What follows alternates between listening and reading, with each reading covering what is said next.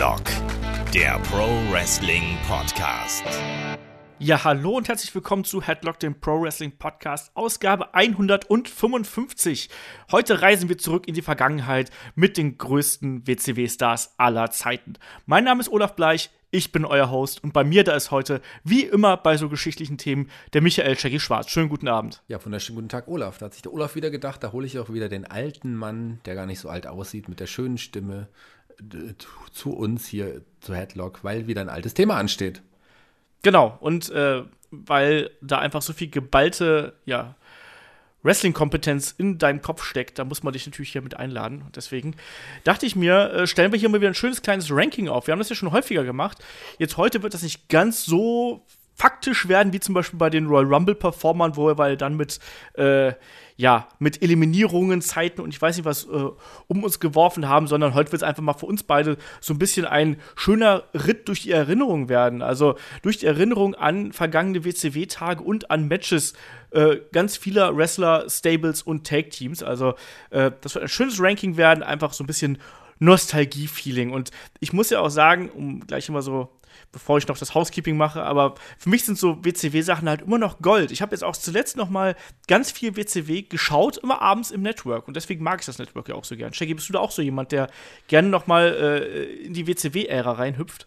Na, ich habe ja ich habe ja die WCW damals auch komplett wirklich mitgemacht, schon, aber schon von Beginn an, schon Beginn der 90er mit Catch-Up, Anfang, Ende der 80er ja sogar schon, habe ich Catch-Up, die tolle Sendung auf RTL Plus damals mit Horst Brack, dem Bestrafe und Joe Williams gesehen. Da gab es ja noch die alten NWA-Sachen und der Übergang zur WCW äh, und auch die ganze Zeit, als die WCW auch in Deutschland groß wurde. Ich habe sogar das WCW-Magazin gekauft, das es ja auch in der Zeit gab, hier im Deutsch, in Deutschland und war auch auf den Touren auch tatsächlich da. Also ich habe auch wirklich die WCW mitgefeiert. Aber für mich war tatsächlich die WWE oder WWF immer die Nummer eins. Obwohl ich ein riesen WCW-Fan war, weil da auch wirklich viel passiert ist. Und es gab so viele schildernde, interessante Charaktere in der ganzen Zeit.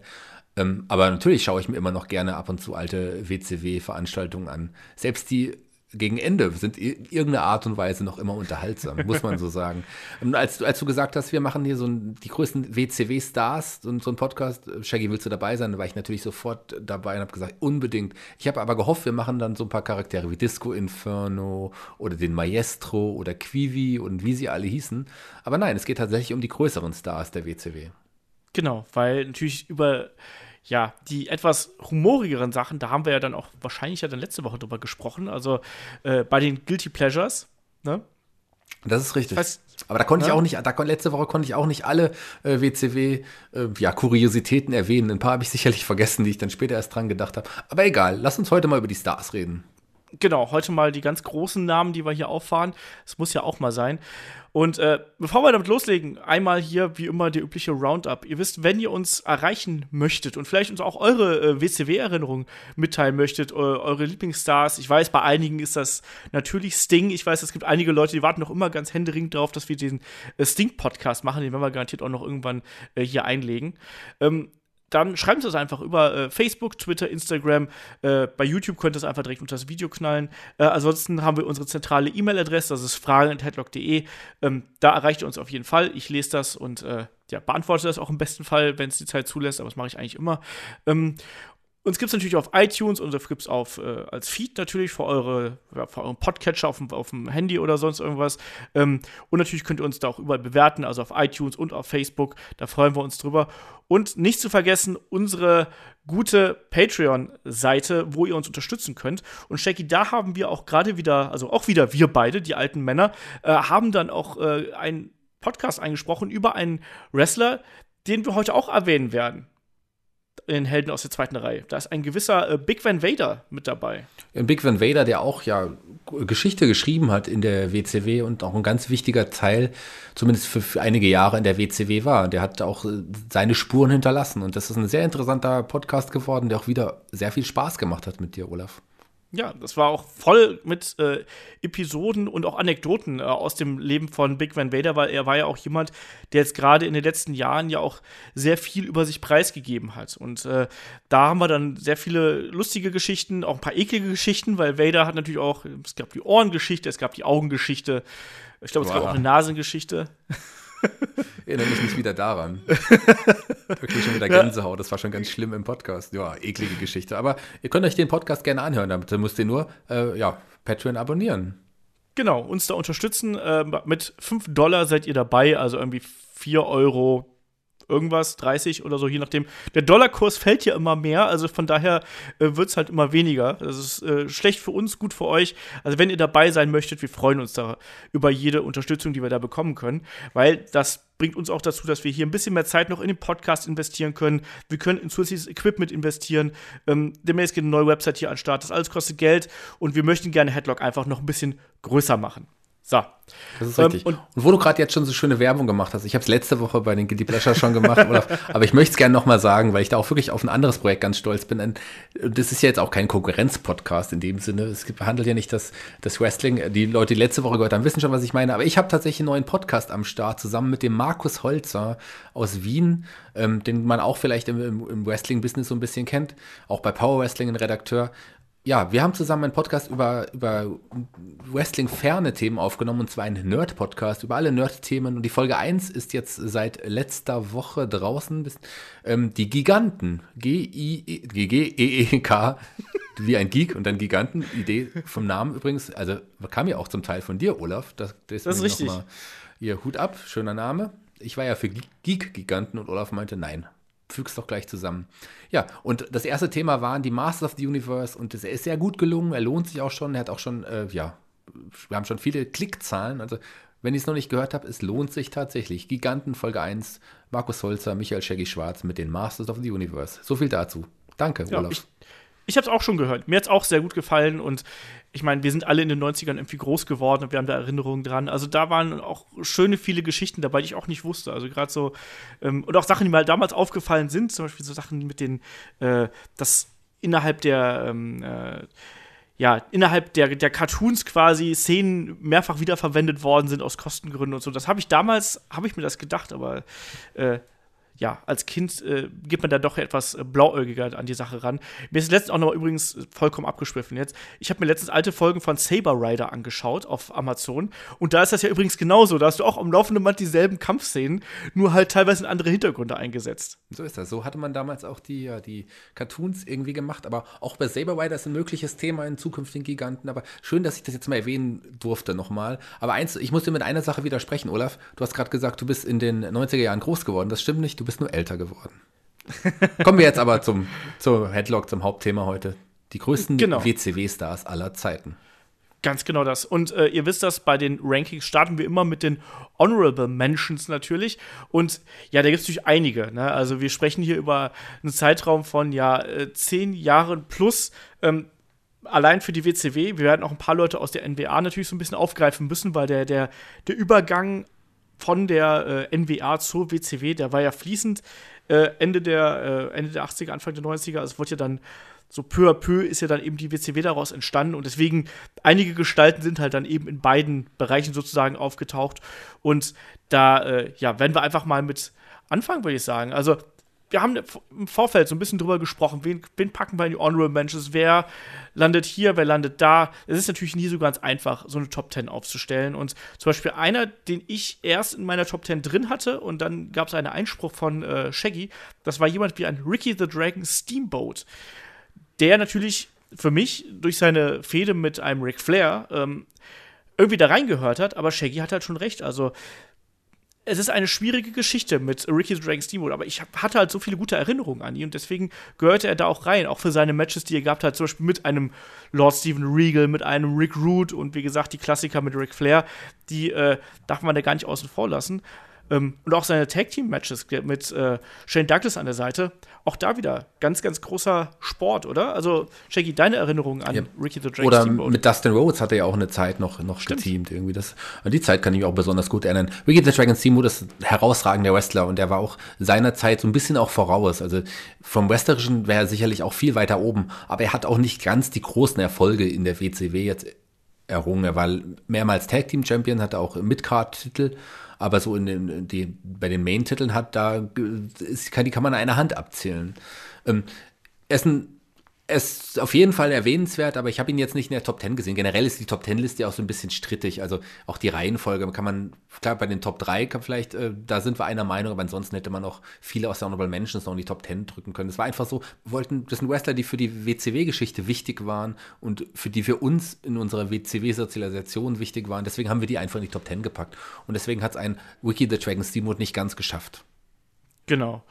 Ja, wer hat es denn noch nicht geschafft, Jackie? Wer fällt dir denn noch ein? Ja, wer es leider auch nicht geschafft hat, aber wer auch für meine, für meine WCW-Verhältnisse äh, wichtig war, ist auf jeden Fall ein Lord Stephen Weagle.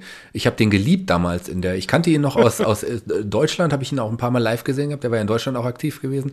Aber als er dann sich quasi nochmal neu gefunden hatte in der WCW als, als Lord Stephen Regal mit seinem arroganten Blick und seinem Butler, den er am Anfang auch noch lange dabei hatte. Ich komme jetzt leider auch nicht auf den Namen. Ich weiß nicht, ob du dir der, der schnell einfällt, Olaf. Das war einfach eine tolle Zeit. Das war so ein, so ein richtig cooler, arroganter Midcard-Heel, der einfach ein guter Wrestler war, ein herausragender Wrestler, aber auch jemand, der wirklich auch unterhalten hat. Also der unterhält ja heute immer noch und der hätte sicherlich auch in der WWE dann später noch eine größere Karriere gehabt, wenn er sich nicht ein paar einigen Dingen manchmal selber im Weg gestanden hätte. Aber ein Lord Stephen Regal ist einer, der auf jeden Fall erwähnenswert ist und der einer meiner absoluten Lieblinge in der WCW war ich fand die Kämpfe von ihm immer furchtbar langweilig, muss ich ganz ehrlich sagen. Diese, diese Time Limit Draws damals, die er dann in seiner TV-Title-Regentschaft äh, da gehabt hat, egal ob es gegen, ich glaube, gegen, gegen Brian Pillman war da so ein Ding dabei, ähm, auch gegen, gegen diverse andere.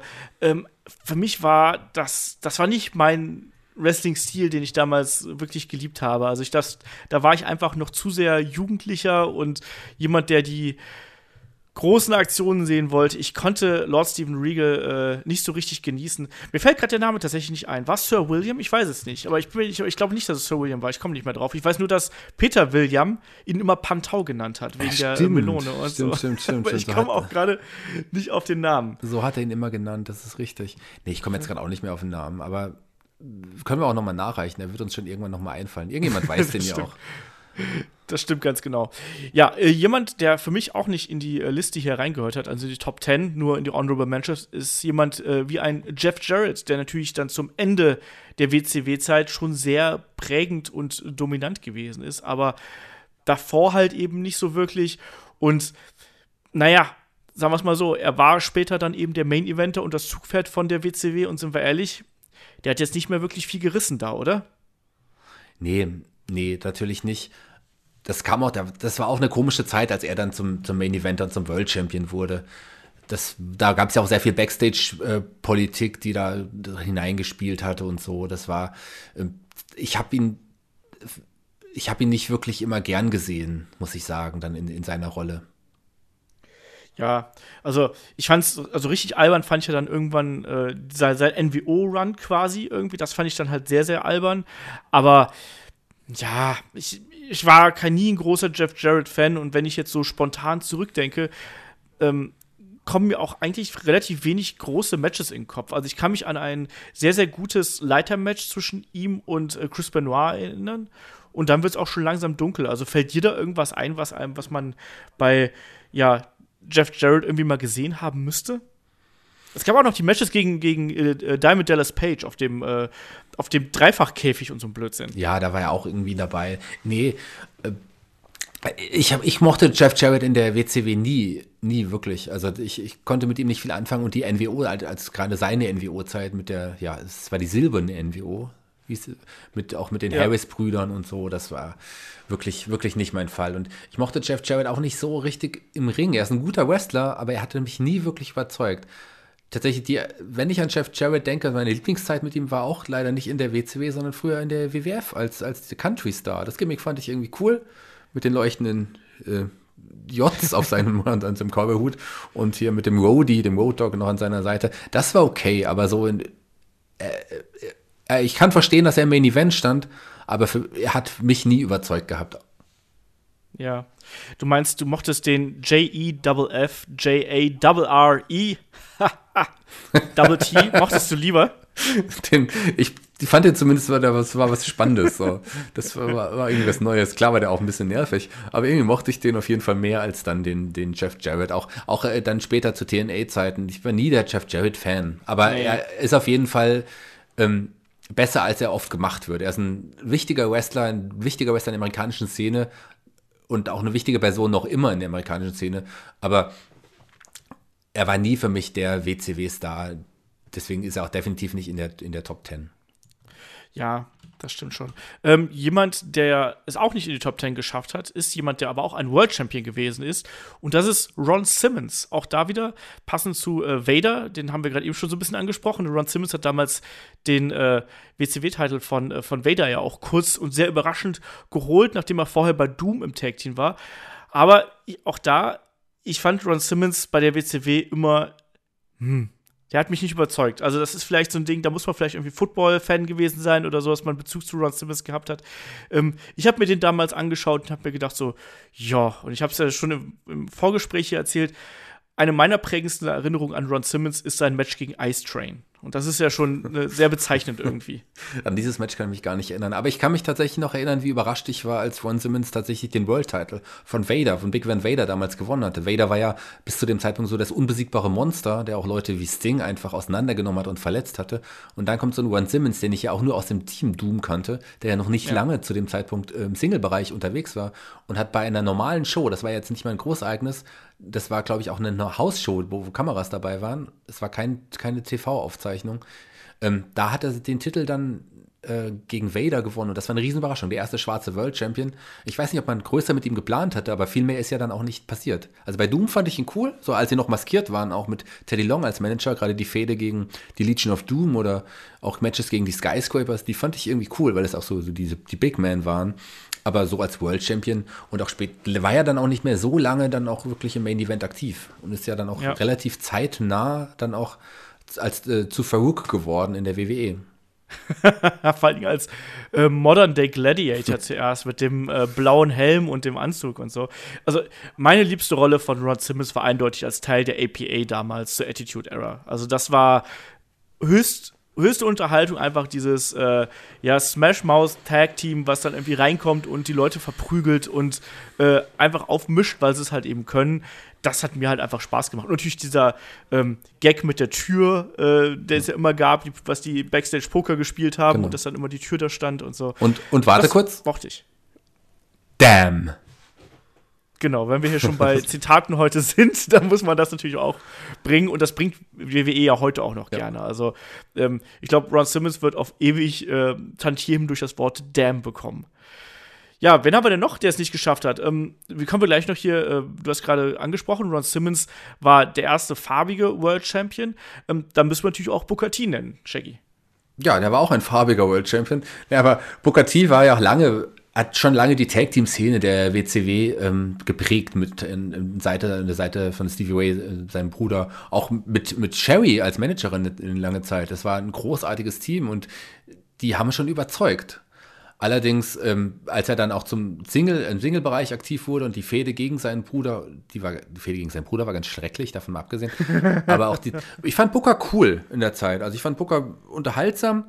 Er war dann auch ein World Champion, den man es dann irgendwann, als er gewonnen hatte, war ja die, die überraschende Sache mit, äh, mit, das war ja das mit Jeff Jarrett und Hulk Hogan, als man, als ähm, genau. Vince Russo Hogan hintergangen hatte, angeblich hintergangen hatte und äh, am Ende gab es ja noch das Match Jeff Jarrett gegen Booker T und dann wurde Booker überraschend World Champion. Ich habe mich damals gefreut. Ich, Booker war ein unterhaltsamer Wrestler, als er noch in der WCW war, fand, ich, ich fand es okay, aber in die Top 10 hat er es definitiv auch nicht geschafft. Er war zwar lange aktiv, wie gesagt, meistens im Tag-Team, aber im Single-Bereich war er jetzt auch nicht so lange. Ja, ich glaube, das Problem bei Booker T ist auch einfach, ja, dass er vielleicht auch zur falschen Zeit halt eben ganz oben an der Spitze gewesen ist, muss man so sagen. Ich meine, er hat ja alle Titel eigentlich gewonnen. Ich meine, der war, der war TV-Champion, der kann mich noch gut dran erinnern und hat da auch wirklich äh, große Matches abgeliefert. Es gab hier diese Fehde gegen äh, Chris Benoit, den wir hier auch gar nicht vergessen sollten in der Liste. Ne? Auch der gehört äh, garantiert mit in die Honorable Mentions dazu, auch ein ehemaliger World Champion. Ähm, aber es gab hier diese Best of Seven-Serie Serie zwischen Booker T und Chris Benoit damals, wo echt für die damalige Zeit sehr, sehr starke Matches ähm, raus, bei rausgekommen sind. Ähm, und, äh, aber ich glaube, wenn ein Booker T vielleicht ein paar Jahre früher WCW-Champion geworden wäre, also wirklich als die WCW noch richtig stark war, ich glaube, dann hätten wir auch einen ganz anderen Blick auf ihn. Und so ist er halt eben, ja, also meine Erinnerung an Booker T ist halt immer, dass WCW halt so ein bisschen versucht hat, so, so Rocks zu kopieren und das hat, hat man ja auch ganz offensichtlich versucht, ne? Ähm, und dadurch hat es Booker T nie irgendwie geschafft, mich zu erobern, um es mal so ja, zu sagen. Mhm. Also ich, ich, fand ihn als Techniker und so alles okay, aber ähm, es war nie jemand, der mich irgendwie äh, emotional mit abgeholt hätte. Man hatte halt die ewig gleichen Namen wie Hulk Hogan und so weiter satt. Man wollte einfach äh, neue, frische Main-Eventer sehen und da kam Booker T, also auch für mich eigentlich gerade richtig, aber doch auf jeden Fall ein bisschen spät, weil die WCW danach auch nicht mehr so lange existiert hat. Gut, es waren noch ein paar Jahre, aber die letzten Jahre waren ja auch nicht unbedingt die besten der WCW, muss man sagen. Ein kleiner Fun-Fact noch äh, zu T. Ähm, kurz bevor Harlem Heat, als Harlem Heat debütiert sind, hatte man die Idee ja, ihn und sein Bruder Stevie Way als im Tag-Team debütieren zu lassen, als äh, in, mit einem Sklavengimmick. Ja? Die sollten tatsächlich, äh, ein Colonel Robert Parker ähm, sollte die beiden an Ketten zum Ring führen und, und so weiter. Das, das war die Ursprungsidee. Zum Glück hat man das fallen lassen. Wer weiß, wie die Karriere von Booker ja dann weitergegangen wäre. Ja, oh ja. Äh, fallen lassen passt natürlich dann auch zu äh, ja, Bookers ersten richtig großen Auftritt damals. Äh, da war er ja auch mit dabei bei der legendären Vignette vom Shockmaster. Da stand er doch auch ja. äh, im, äh, im, im, im Tag-Team zusammen mit äh, seinem Bruder und Sid und Big Van Vader damals, als der Shockmaster durch die Wand gebrochen ist bei äh, Flair for the Gold ja, damals. Also, die Papierwand, ja. Das ist ein, ein witziger, das haben wir ja letzte Woche kurz erwähnt irgendwie. Ähm, witzige Geschichte auf jeden Fall. Es gibt doch auch das Interview, wo Booker T versehentlich äh, Nigger sagt. Irgendwie sowas. War das nicht auch irgendwie so? Es gibt doch auch eine, ein, ein Interview, wo er es irgendwie sagt und dann so in dem Moment, wo er es ausspricht, so nein, und die, die, äh, die Faust im Hintergrund bald. Ich meine, irgendwie sowas war da. Naja. Aber äh, man kann nicht äh, Booker T erwähnen, ohne zu sagen, dass er aktuell zum Glück ja nicht mehr als Kommentator bei aktiv ist. Zumindest das nicht stimmt. mehr als Hauptkommentator. Und das ist echt eine Riesenerlösung. Der Coach ist jetzt nicht unbedingt der beste Kommentator, aber jeder ist besser als Booker T am Kommentatorenbild. Das muss ich auch mal sagen. Ja, das äh, stimmt. Wir haben auch sehr viel über Booker T geschimpft, irgendwie über die letzten Jahre.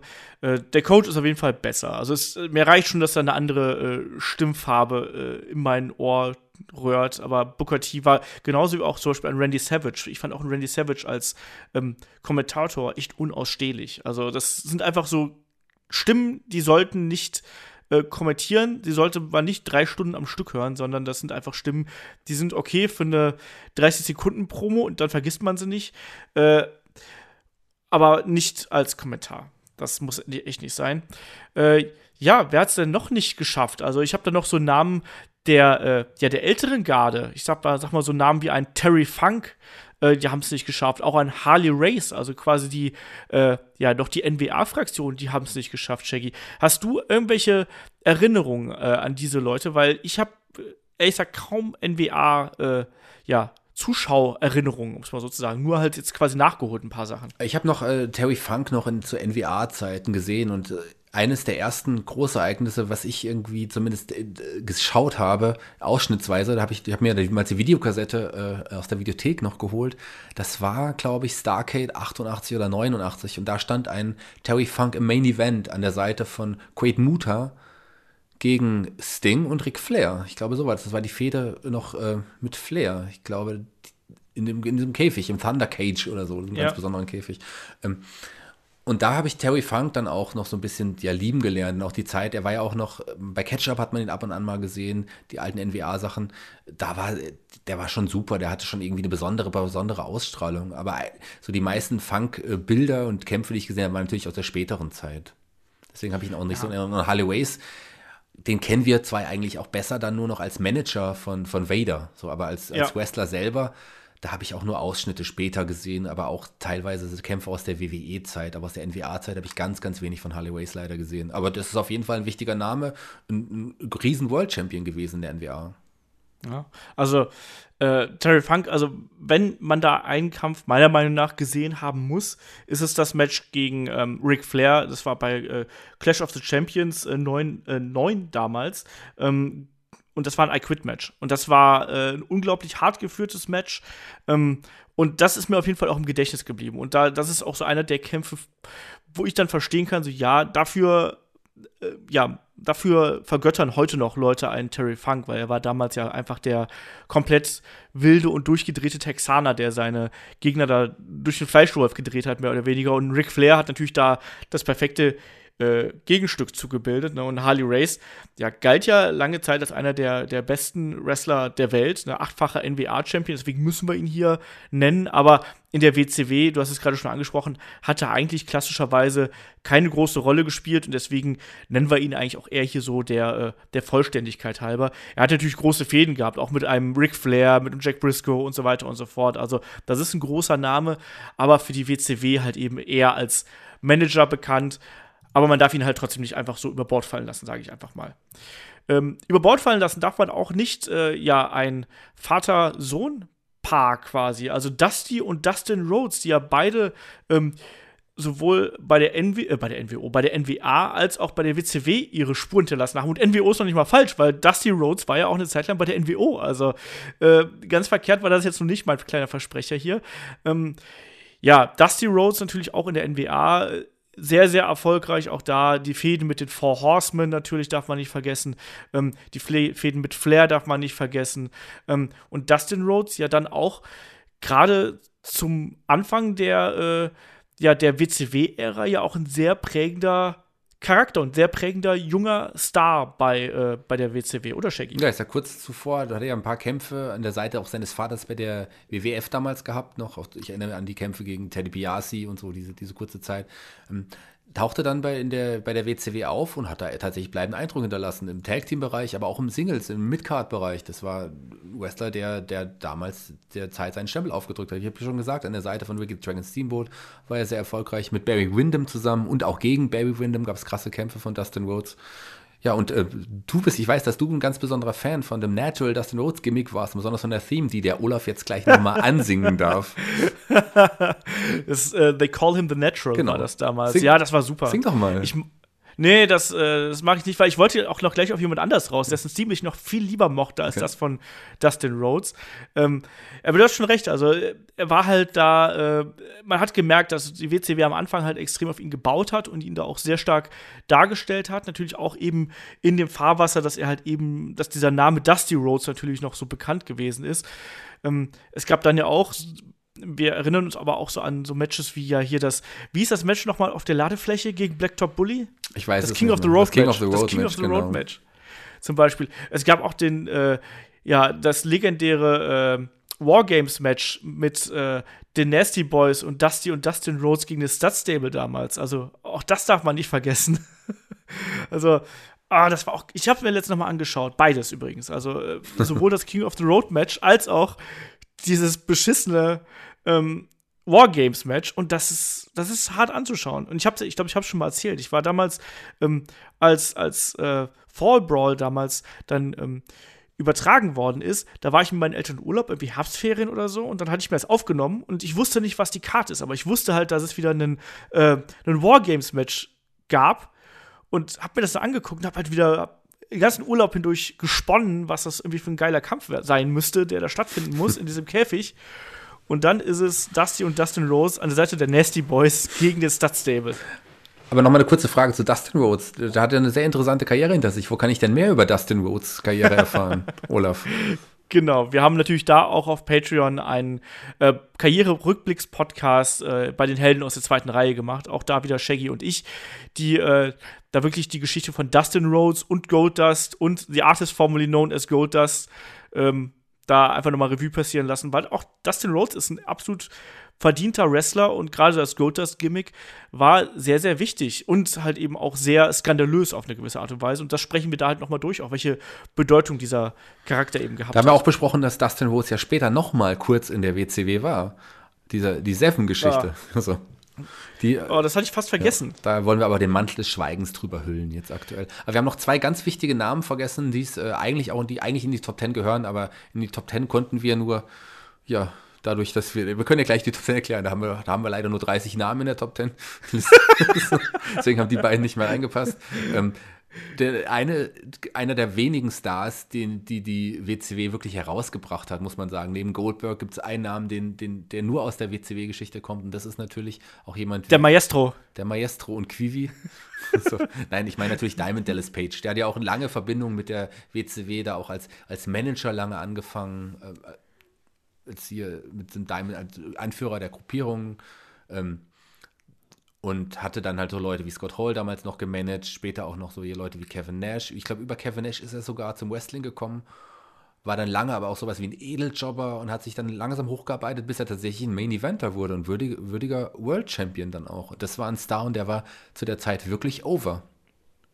Ja, absolut. Also gerade die Fehde natürlich mit der NWO äh, hat ihm da extrem geholfen. Ne? Also da, er hat ja da auch einfach eine totale Verwandlung durchgemacht. Und da gibt es ja auch so Interviews, wo er halt gesagt hat, so, ja, äh, ähm, als, er, als er dann eben seine ersten Auftritte gehabt hat, da wusste man gar nicht so genau, was er sein wollte. Wollte er irgendwie einen, also er kam ja eigentlich aus dieser, glaube ich, aus dieser Türsteher-Szene irgendwie, aber war halt ein großer Typ irgendwie und ja, dann ähm, sah er halt eben aus, also wie so eine Mischung aus Pimp und äh, Türsteher und äh, Wrestler, der dann irgendwie aber auch eine, der einen Pelzmantel getragen hat, Zigarre getragen hat, der auch eine Frau dabei gehabt hat, die dann auch noch die Zähne hochgehalten hat und all sowas. Also, das hat eigentlich alles gar keinen Sinn gemacht. Und je minimalistischer dieser Charakter halt eben geworden ist, umso besser hat er auch funktioniert. Und dann gerade in dieser NWO-Fehde, ähm, wo es ja darum geht, ob er sich der NWO anschloss oder nicht. Und letztlich war ja auch ein Diamond Dallas Page der Erste, der wirklich einen entscheidenden Treffer gegen die NWO damals hat setzen können, die ja dann ja ihm das, das T-Shirt gereicht haben, er hat es angezogen und hat dann eben, glaube ich, Scott Hall zuerst den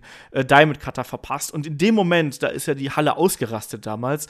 Und da war er ein Star. Und er hat ja auch dann Events geheadlined. Ähm, man hat ihm ja dann auch, äh, ja, wie soll man sagen, das Vertrauen geschenkt, Prominente durch Tag Team Matches zu führen. Ne? Also Karl Malone zum Beispiel damals äh, und auch so jemand wie ein Jay Leno äh, waren an seiner Seite. Ob das jetzt gut oder schlecht ist, weiß ich nicht, aber er hat auf jeden Fall da gut äh, gezogen, sagen wir es einfach mal so. Und er war auch jemand, der zum Beispiel auch ähm, aus Goldberg das wahrscheinlich beste Match aus Goldbergs Karriere irgendwie da aus ihm rausgeholt hat. Ja, Würde ich jetzt mal sagen. unterstreiche ich so, wie du es gesagt hast. Das Match gegen Goldberg war schon echt ein gutes Match. Also, Ja. und das, das, das Diamond Dallas Page, der am Anfang ja auch kein wirklich guter Wrestler war, so ein guter Wrestler und so ein wichtiger Wrestler auch für die WCW wurde, das ist schon eine große Sache. Ja, auch da wieder. Ne? Wir haben letztes Mal, beziehungsweise vorletztes Mal, noch über äh, die Bedeutung des RKOs geredet.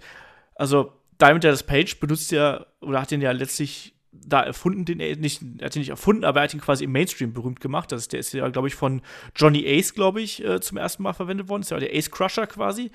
Ähm, ja, ähm, das war halt eben auch ein Finisher, den die Leute sehen wollten und der absolut glaubwürdig gewesen ist und eben noch dieses Überraschungsmoment äh, mitgebracht hat. Also ich kann mich auch noch daran erinnern, wo er dann zum Beispiel den Diamond Cutter ähm, dann gegen den Giant gezeigt hat, aus dem Chokeslam heraus und sowas. Und solche Aktionen, dass quasi Finisher durch Finisher gekontert werden, hattest du in der damaligen Zeit halt eben nicht so oft. Und das hat natürlich dann auch wiederum den Charakter eines Diamond Dallas Page ausgemacht. Plus, er hat auch noch, der hat ein natürliches Charisma einfach. Das bringt er einfach mit sich und das, das kann man auch nicht lernen. Das hat er einfach gehabt. Und der hat ein bisschen gebraucht, bis er im Ring warm geworden ist, aber dann war er halt richtig geil. Ich mochte Diamond Dallas Page damals unglaublich gern, muss ich sagen. Total. Und der, der Diamond Cutter war, wie du gesagt hast, total over. Also ich kannte keinen Move seit dem DDT Anfang der 90er, der so over war wie der, wie der Diamond Cutter. Das muss man, Ja. muss man ganz ehrlich sagen. Und der Unterschied zum AKO ist natürlich, dass man den AKO out of nowhere zeigen kann. Ja, da, da. aber wa- was mir beim, beim Diamond Cutter auch noch, was ich da auch sehr, noch sehr interessant fand, war auch immer diese Ankündigung. Dies, das kennt man halt bei jedem Wrestler, dass der die, seine Aktion groß ankündigt. Und bei Diamond Dallas Page war es halt auch so, dass er halt eben diese nicht nur so eine kleine Geste gemacht hat, sondern diese große Geste und dieses äh, Viereck quasi, die Raute geformt hat, so für den, für den Diamond Cutter und so. Ähm, das war schon Dreieck. das war schon sehr clever. Der war schon ein bisschen weiter voraus äh, als, als manch anderer Wrestler da. Ja, der Diamond Cutter. Das, ja, das, das war schon, auf jeden Fall Diamond Dallas Page hat's, äh, der gehört eigentlich auch in die Top Ten, aber irgendwie haben wir ihn nicht mehr untergebracht, sagen wir es mal so. Ja, man kann halt nicht alle unterbringen. Also, ihr merkt ja auch, wir haben, glaube ich, noch nie so viele Honorable Mentions gehabt, weil wir einfach jeden unterbringen wollten. Ähm, deswegen, ich frühstücke also einfach mal zwei ganz schnell ab. Glacier. Ja, genau, Glacier und äh, Mortis. ähm, nein, ich, ich, einen, den ich, den ich absolut geliebt habe, ähm, und der die beste Musik gehabt hat bei der WCW, das war natürlich Ravishing Rick Root mit He's Simply Ravishing, weil das ist das beste Theme-Song, was es im Wrestling gibt. Und sing mal. Da lege ich mich fest. Nein, das, das singe ich nicht. Also ich hab, dafür ist meine Stimme zu tief, weißt du? Ähm, weil, also ich, ich fand noch nicht mal ähm, Rick Roots, ähm, ja, wie soll man sagen, seinen In-Ring-Style noch nicht mal so gut, aber ich finde, der Typ hat einfach alles mitgebracht, was ein Catcher mitbringen muss. Der sah halt total beeindruckend aus, der war ein absolut überzeugender Heel, der hatte einen coolen Finisher gehabt und der hatte auch noch eine, ein cooles Entrance gehabt. Also ich habe mich immer darauf gefreut und der hat auch noch teils wirklich gute Matches abgeliefert. Also ich erinnere mich an, an tolle Matches gegen, gegen den Ric Flair zum Beispiel, auch gegen den Dustin Rhodes, ähm, auch gegen den Sting natürlich. Also das war für mich die ganz große Nummer. Und äh, ein zweiter, den ich hier noch nennen möchte, ist ein Cactus Jack, den man auch einfach nicht vergessen darf. Nicht wahr, Shaggy? Auf jeden Fall darf man den auch nicht vergessen. Der hat auch, ja, auch Anfang als, als Jobber noch angefangen bei der äh, NWA WCW und hat sich ja auch hochgearbeitet. Aber man hat ihm eigentlich nie den Respekt ge gebracht, den er eigentlich verdient hätte, weil er wirklich ja auch seinen Körper kaputt gemacht hat durch viele Matches. Die Fehde gegen Vader letztendlich hat ihn dann nochmal, hat der, glaube ich, gezeigt, was für ein Typ einfach Cactus Jack ist und er hat ihn dann auch bei den Fans unglaublich overgebracht. Aber nochmal zu Recruit, der hat, ist tatsächlich ein ganz, ganz wichtiger Charakter, an den habe ich eigentlich auch nicht gedacht, aber gerade in der frühen Zeit der WCW hat er eine enorm wichtige Rolle gespielt. War Main Eventer, glaube war Mitglied der, der Dangerous Alliance doch auch, quasi der, das, ja. das wichtigste, das größte Mitglied im Grunde. Ähm, aber auch so, was ganz wichtig war, sicherlich war, er war ja dann wieder bei der WWE, da Mitglied der D-Generation X, aber dann ja. sein, äh, ja, sein plötzlicher Wechsel zur NWO. Ja, genau. Also, weil, weil letztlich war es ja so, dass er einer, ich glaube, ich der Einzige war, der quasi war nicht sogar am selben Abend quasi bei WWE und äh, bei, bei der WCW? Genau, der hat die, die WWE, äh, WWF-Folgen damals, das war eine Aufzeichnung und da war er noch äh, quasi im Bild und die, die äh, WWF wusste aber nicht, er hatte glaube ich immer nur pro, äh, pro Auftritt einen Vertrag, quasi hat dafür Geld bekommen, wusste nicht, dass er sich mit der WCW inzwischen geeinigt hatte und tauchte dann plötzlich am gleichen Tag, als, die, als da ausgestrahlt wurde, äh, als neues Mitglied der NWO auf. Ja, also das war, das ist schon ein wichtiger Charakter auch und einfach auch ein, und zwar ein Star. Das muss man auch mal ganz klar so sagen. Rick Root war ein Star und auch da, ähm, auch über den müsste man mal einen Podcast machen. Also so Helden aus der zweiten Reihe, so ein Rick Root, der wird da auch perfekt reinpassen. Und äh, nicht nur, weil er ein tolles Team hat, sondern auch, weil er ein toller Typ war und äh, wie du schon gesagt hast, eigentlich auch ein Wrestler, der auch dazu wenig Respekt bekommen hat, genauso wie auch ein Cactus Jack. Ne? Also Cactus Jack, der war, glaube ich, nur Tag Team Champion bei der WCW, mit, an der Seite von Kevin Sullivan auch noch irgendwie. Ja. Und äh, das, war, das war schon nicht besonders cool, aber der hat auch tolle Matches abgeliefert. Also ich glaube, jeder erinnert sich an das, an das Match von, von Beach Blast damals gegen Sting zum Beispiel. Es gab auch noch das, ähm, was war das damals hier? Ähm, das Match gegen, gegen Vader natürlich, ähm, bei Halloween Havoc damals. Es war kein Last Man Standing Match, das hieß irgendwie anders, aber ich komme gar nicht drauf. Ähnliche Regeln auf jeden Fall. Genau, ne, wo es dann am Ende mit dem Taser zu Gange hing und Cactus Jack Vader mit einem Kaktus niedergeschlagen hat. Ähm, ja, das sind zwei, zwei Leute, die äh, da absolut auch in die Liste eigentlich mit reingehören, aber wir können nicht alle jeden mit reinnehmen und jemand, der es auch nicht geschafft hat, sondern der eigentlich auch erst bei der WWE hinterher richtig ähm, Ruhm äh, geerntet hat, ist Eddie Guerrero, Shaggy. Ja, Eddie Guerrero war, äh, hat sicherlich in der, in der, ja, in der WCW erst, da hatte man eh nicht so auf die Cruiserweights gesetzt. Die wird man, die erwähnen wir später übrigens, man kann es ja schon mal spoilern, die werden wir später nochmal erwähnen, die Cruiserweights. Aber auch da, wo er wurde eher in der Cruiserweight-Szene eingesetzt und als er, er merkte, dass er auch wirklich unzufrieden ist, gab es ja noch die Geschichte mit der ähm, Latino World Order, die er auch nochmal bekommen hat. Aber es war eher tatsächlich der, der Cruiserweight-Titel oder später auch mal der TV-Titel, um die er antreten durfte. US-Champion war er dann auch mal. Aber so richtig hatte man nie das Vertrauen Eddie Guerrero. Und da, da hat man schon eigentlich schon gesehen, was in Eddie Guerrero eigentlich steckt, aber so richtig groß geworden ist er natürlich erst dann ähm, in der WWE. Auch da am Anfang dachte man, hatte man auch nicht wirklich auf Eddie gesetzt, aber er hat aus dem aus der Radicals-Truppe, die damals, er war ja eine kleine Gruppe von WCW-Lern, die zur WWE gegangen sind, hat er dann einfach sich äh, gleich offenbart, dass er das meiste Charisma hatte und wrestlerisch ist ja ist ja außen vor. Da gibt ja keinen wenig Wrestler, die besser sind als Eddie Guerrero. Aber seine ja. große Zeit hat er tatsächlich später. Aber ein anderer Wrestler, den du gerade erwähnt hattest, äh, der, der ist eigentlich auch wichtig für die WCW-Geschichte. Das ist jemand wie Kevin Sullivan. Der war als Wrestler, nicht nur als, als Leader des Dungeon of Doom vielleicht, aber er war auch als Wrestler, hatte, war er lange bei der WCW, aber auch Backstage hat er ja auch lange, äh, oft, war auch nur Chefbooker eine Zeit. Er hat auf jeden Fall auch die WCW, frühe WCW sehr geprägt. Du darfst nicht vergessen, der war nicht nur im Dungeon of Doom, der war auch bei den Three Faces of Fear übrigens. Okay. so. so, wollte ich mal so ja. erwähnt haben mit äh, Avalanche und äh, ähm, dem Butcher damals. Der Butcher, Ed Leslie. Ja, den haben wir jetzt nicht in die, es hat es auch nicht zu Honorable Mentions geschafft, leider. Nee, also wir hätten noch den Booty Man im Angebot, aber ich weiß es nicht genau, ob wir den hier noch Was mit dem Zodiac? Ja, der Zodiac, yes or no, yes or no. Der, der konnte sich nicht entscheiden, ob er Honorable Mention oder Top 10 sein wollte, deswegen war er ganz raus. Aber wir sollten langsam zu Top 10 kommen, aber einen wichtigen Wrestler, der es auch nicht in Top 10 geschafft hat, habe ich leider noch parat, der auch äh, World Champion war und auch Main Eventer und auch über Jahre lang eine wichtige Rolle bei der WCW gespielt hat, aber auch eine ganz Vince Russo. Eine ganz wichtige Rolle. ja, der hat auch eine Rolle gespielt bei der WCW.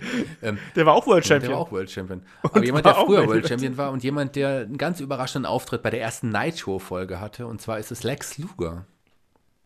Olaf, deine Erinnerung zu Lex Luger? Äh, Lex Luger, ich, also, bei Lex Luger muss ich immer an die WrestleMania 10 Geschichte denken, ehrlich gesagt. Ähm, natürlich, aber das, das ist eine andere Geschichte. Ähm, Lex Luger ist natürlich ein großer Star gewesen damals, ne? Und wie du gerade schon gesagt hast, also er ist ja dann ähm, bei der ersten Nitro-Folge rübergekommen von der WWF zur, äh, zur WCW und stand dann einfach da und hat aber für mich nie so diesen absoluten Main-Event-Status gehabt. Für mich war das immer ein guter Mitkader irgendwie, aber ähm, dieser erste Moment, als er dann da gewesen ist, der war halt schon cool, hat dann auch sehr lange Fehde natürlich hinterher mit Hulk Hogan gehabt, um, äh, mit der NWO und sowas. Ähm, und dann natürlich äh, gegen Ende seiner Karriere dann als äh, der große Flexer natürlich, ne? das gehört ja immer bei ihm mit dazu, ähm, ja, das war ein wichtiger Charakter für die, für die WCW, auch in der Anfangsphase natürlich, im US-Champion. Da erinnere ich mich ganz gern. Kannst du dich an dieses Match gegen ähm, Stan Hansen erinnern? Leider nicht, nein. Also, es gibt das Match gegen Stan Hansen und ähm, da flüchtet Lex Luger nachher, glaube ich, aus dem Ring, weil er mit äh, Stan Hansens Art nicht umgehen kann. So, schwupps. ich, und Nee, kann, ja, kann, mich leider nicht erinnern. Nee, aber tatsächlich denke ich noch an eine ganz frühe, andere frühere Zeit von Lex Luger zurück. Und zwar war er dann, das war Ende der 80er, Anfang 90er noch, da war er ein fieser, arroganter Heel. Ähm, klar, mit seinem Körperbau hat sich das irgendwie so ergeben. Ähm, aber dann als Ric Flair, der war eine Zeit Face, als Ric Flair dann die Force wieder vereint hatte und der Nummer 1 Ziel war, ähm, hat, hat sich Lex Luger damals auf die Seite der Guten irgendwie gedreht und da war, war ich schon sehr überrascht. Also ich äh, da hat, fand ich eine Zeit auch ganz schön cool, zusammen mit seinem, ja, kann man sagen, das sind ja beste Freunde. Sting als Tag-Team gegen die, äh, gegen die Four Horsemen damals, das war eine coole Fehde. Ja, und dann würde ich mal sagen, starten wir einfach mal mit der Top 10 durch, weil äh, wir haben jetzt so lange über die Honorable Mentions geredet, jetzt wollen wir mal hier zur Sache kommen. Auf Platz 10, ich habe es schon angekündigt, ist ein Mensch, den haben wir in den Helden aus der zweiten Reihe auf Patreon bedacht. Ähm, es ist niemand Geringeres als Big Van Vader.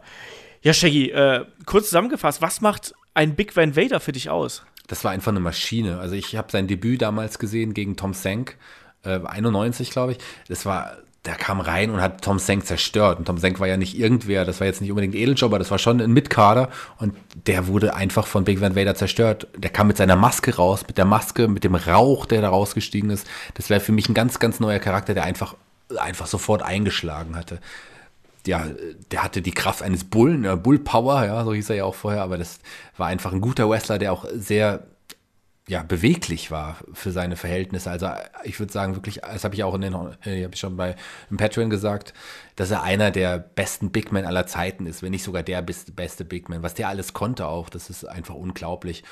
Der war ja auch lange Zeit World Champion und ein dominierender World Champion mit einem Sting als Face, der ihn gejagt hat, das war schon eine, eine richtig interessante, spannende Zeit.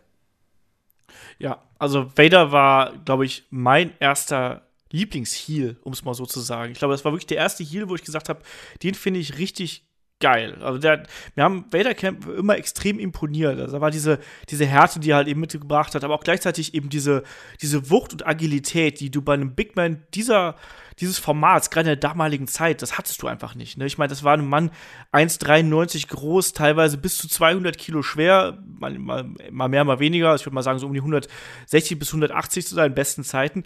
Und der hat da einfach bei der WCW abgerissen. Und mit Sting hat er halt eben das perfekte Gegenstück gehabt.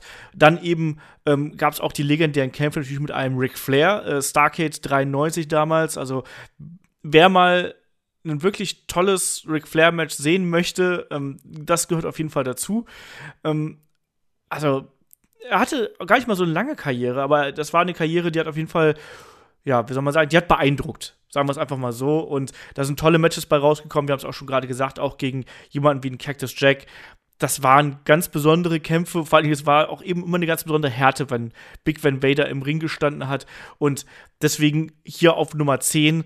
Ähm, wer mehr über Vader hören will, also wir, ihr hört, wir schwärmen ja hier und äh, das, das könnt ihr gerne bei den Helden aus der zweiten Reihe tun. Das macht wirklich Spaß. Ähm, und es gibt genug gute Kämpfe auch im Network, die man sich anschauen kann. Selbst äh, und Shaggy, du hast noch eine ganz besondere Vignette, die man sich von Vader anschauen müsste. Die wollen wir hier nicht äh, äh vorenthalten. Ja, habe ich ja letzte Woche bei den Guilty Pleasures schon ja, ein bisschen ausführlicher, ausführlicher behandelt.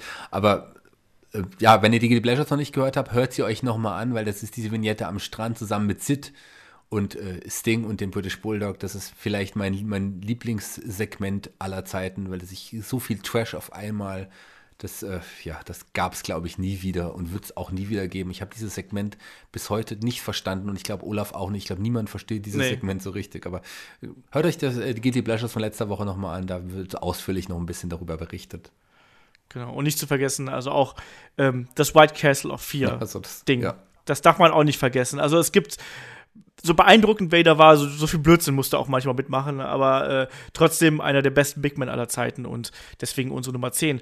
Ähm, auf Nummer 9 ist gar nicht mal unbedingt ein äh, aktiver Wrestler, sondern ein offizieller Shaggy. Offizieller und Kommentator. Ja, eigentlich ja erst Kommentator. Jemand, der von der Bedeutung für die äh, WCW eigentlich natürlich auch viel höher hätte sein können und vielleicht müssen, meiner Meinung nach. Das ist aber auch jemand, äh, der auch sehr umstritten war und ist immer noch.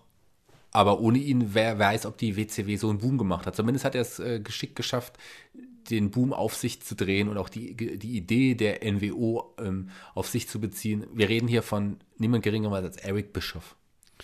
Genau, also man weiß ja, Eric Bischoff wollte ja eigentlich ursprünglich zur WWF damals es gibt ja so Bewerbungsvideos, äh, wo er dann da eben in Stanford gewesen ist und ich glaube, ein Interview mit einem Besenstiel halten musste. Das hat dann nicht so funktioniert, die wollten ihn dann nicht. Dann hat er gesagt, ja, scheiß drauf, gehe ich halt zur WCW. Und er hat sich ja dann relativ geschickt einfach da in die Hierarchie nach oben gedrängt, muss man ganz klar so sagen. Das war ja, wir haben ja auch schon mal einen WCW-Podcast gemacht. Ähm, den kann man sich auch noch mal bei uns im Feed natürlich anhören. Ähm, und da es ist ja wirklich so gewesen, dass damals, äh, Anfang der, der 90er, regierte ja bei der WCW das Chaos und die haben halt irgendjemanden gesucht, der halt eben nicht nur kommentiert, sondern der auch ein bisschen die Verantwortung übernimmt und keiner wollte es haben. Und äh, Eric Bischoff hat gesagt: Ja, klar. Dann mache ich halt hier den Executive Producer, glaube ich, war er damals, weil ich mir jetzt nicht komplett vertue. Und ja, von da an begonnen, ähm, ja, hatte da eben eine große Karriere hingelegt. Natürlich mit der Unterstützung eines Ted Turner, der ihm entsprechend das Geld zugeschustert hat, konnte er natürlich da äh, ja einkaufen, wie er lustig war und hat die größten Talente, die damals verfügbar waren, äh, zur WCW geholt. Äh, die Geschichte, klar, mit, dem, mit der NWO, mit dem Stable War, das war natürlich geklaut. Es gibt auch andere Gerüchte, die besagen, dass zum Beispiel auch ein Kevin Nash da maßgeblicher dran beteiligt war an dem ganzen NWO-Engel, aber sei es jetzt mal drum, ne, es ist wie es ist. Ähm, trotzdem ist halt Eric Bischoff jemand, der ja sowohl am Mikrofon als auch hinterher dann eben in einer großen On-Screen-Rolle natürlich auch. Er war ja dann, ist ja auch irgendwann zur NWO geturnt. Er ist ja erstmal von den Outsiders ja durch den Tisch gepowerbombt worden, oder beziehungsweise durch die Bühne gepowerbombt worden damals.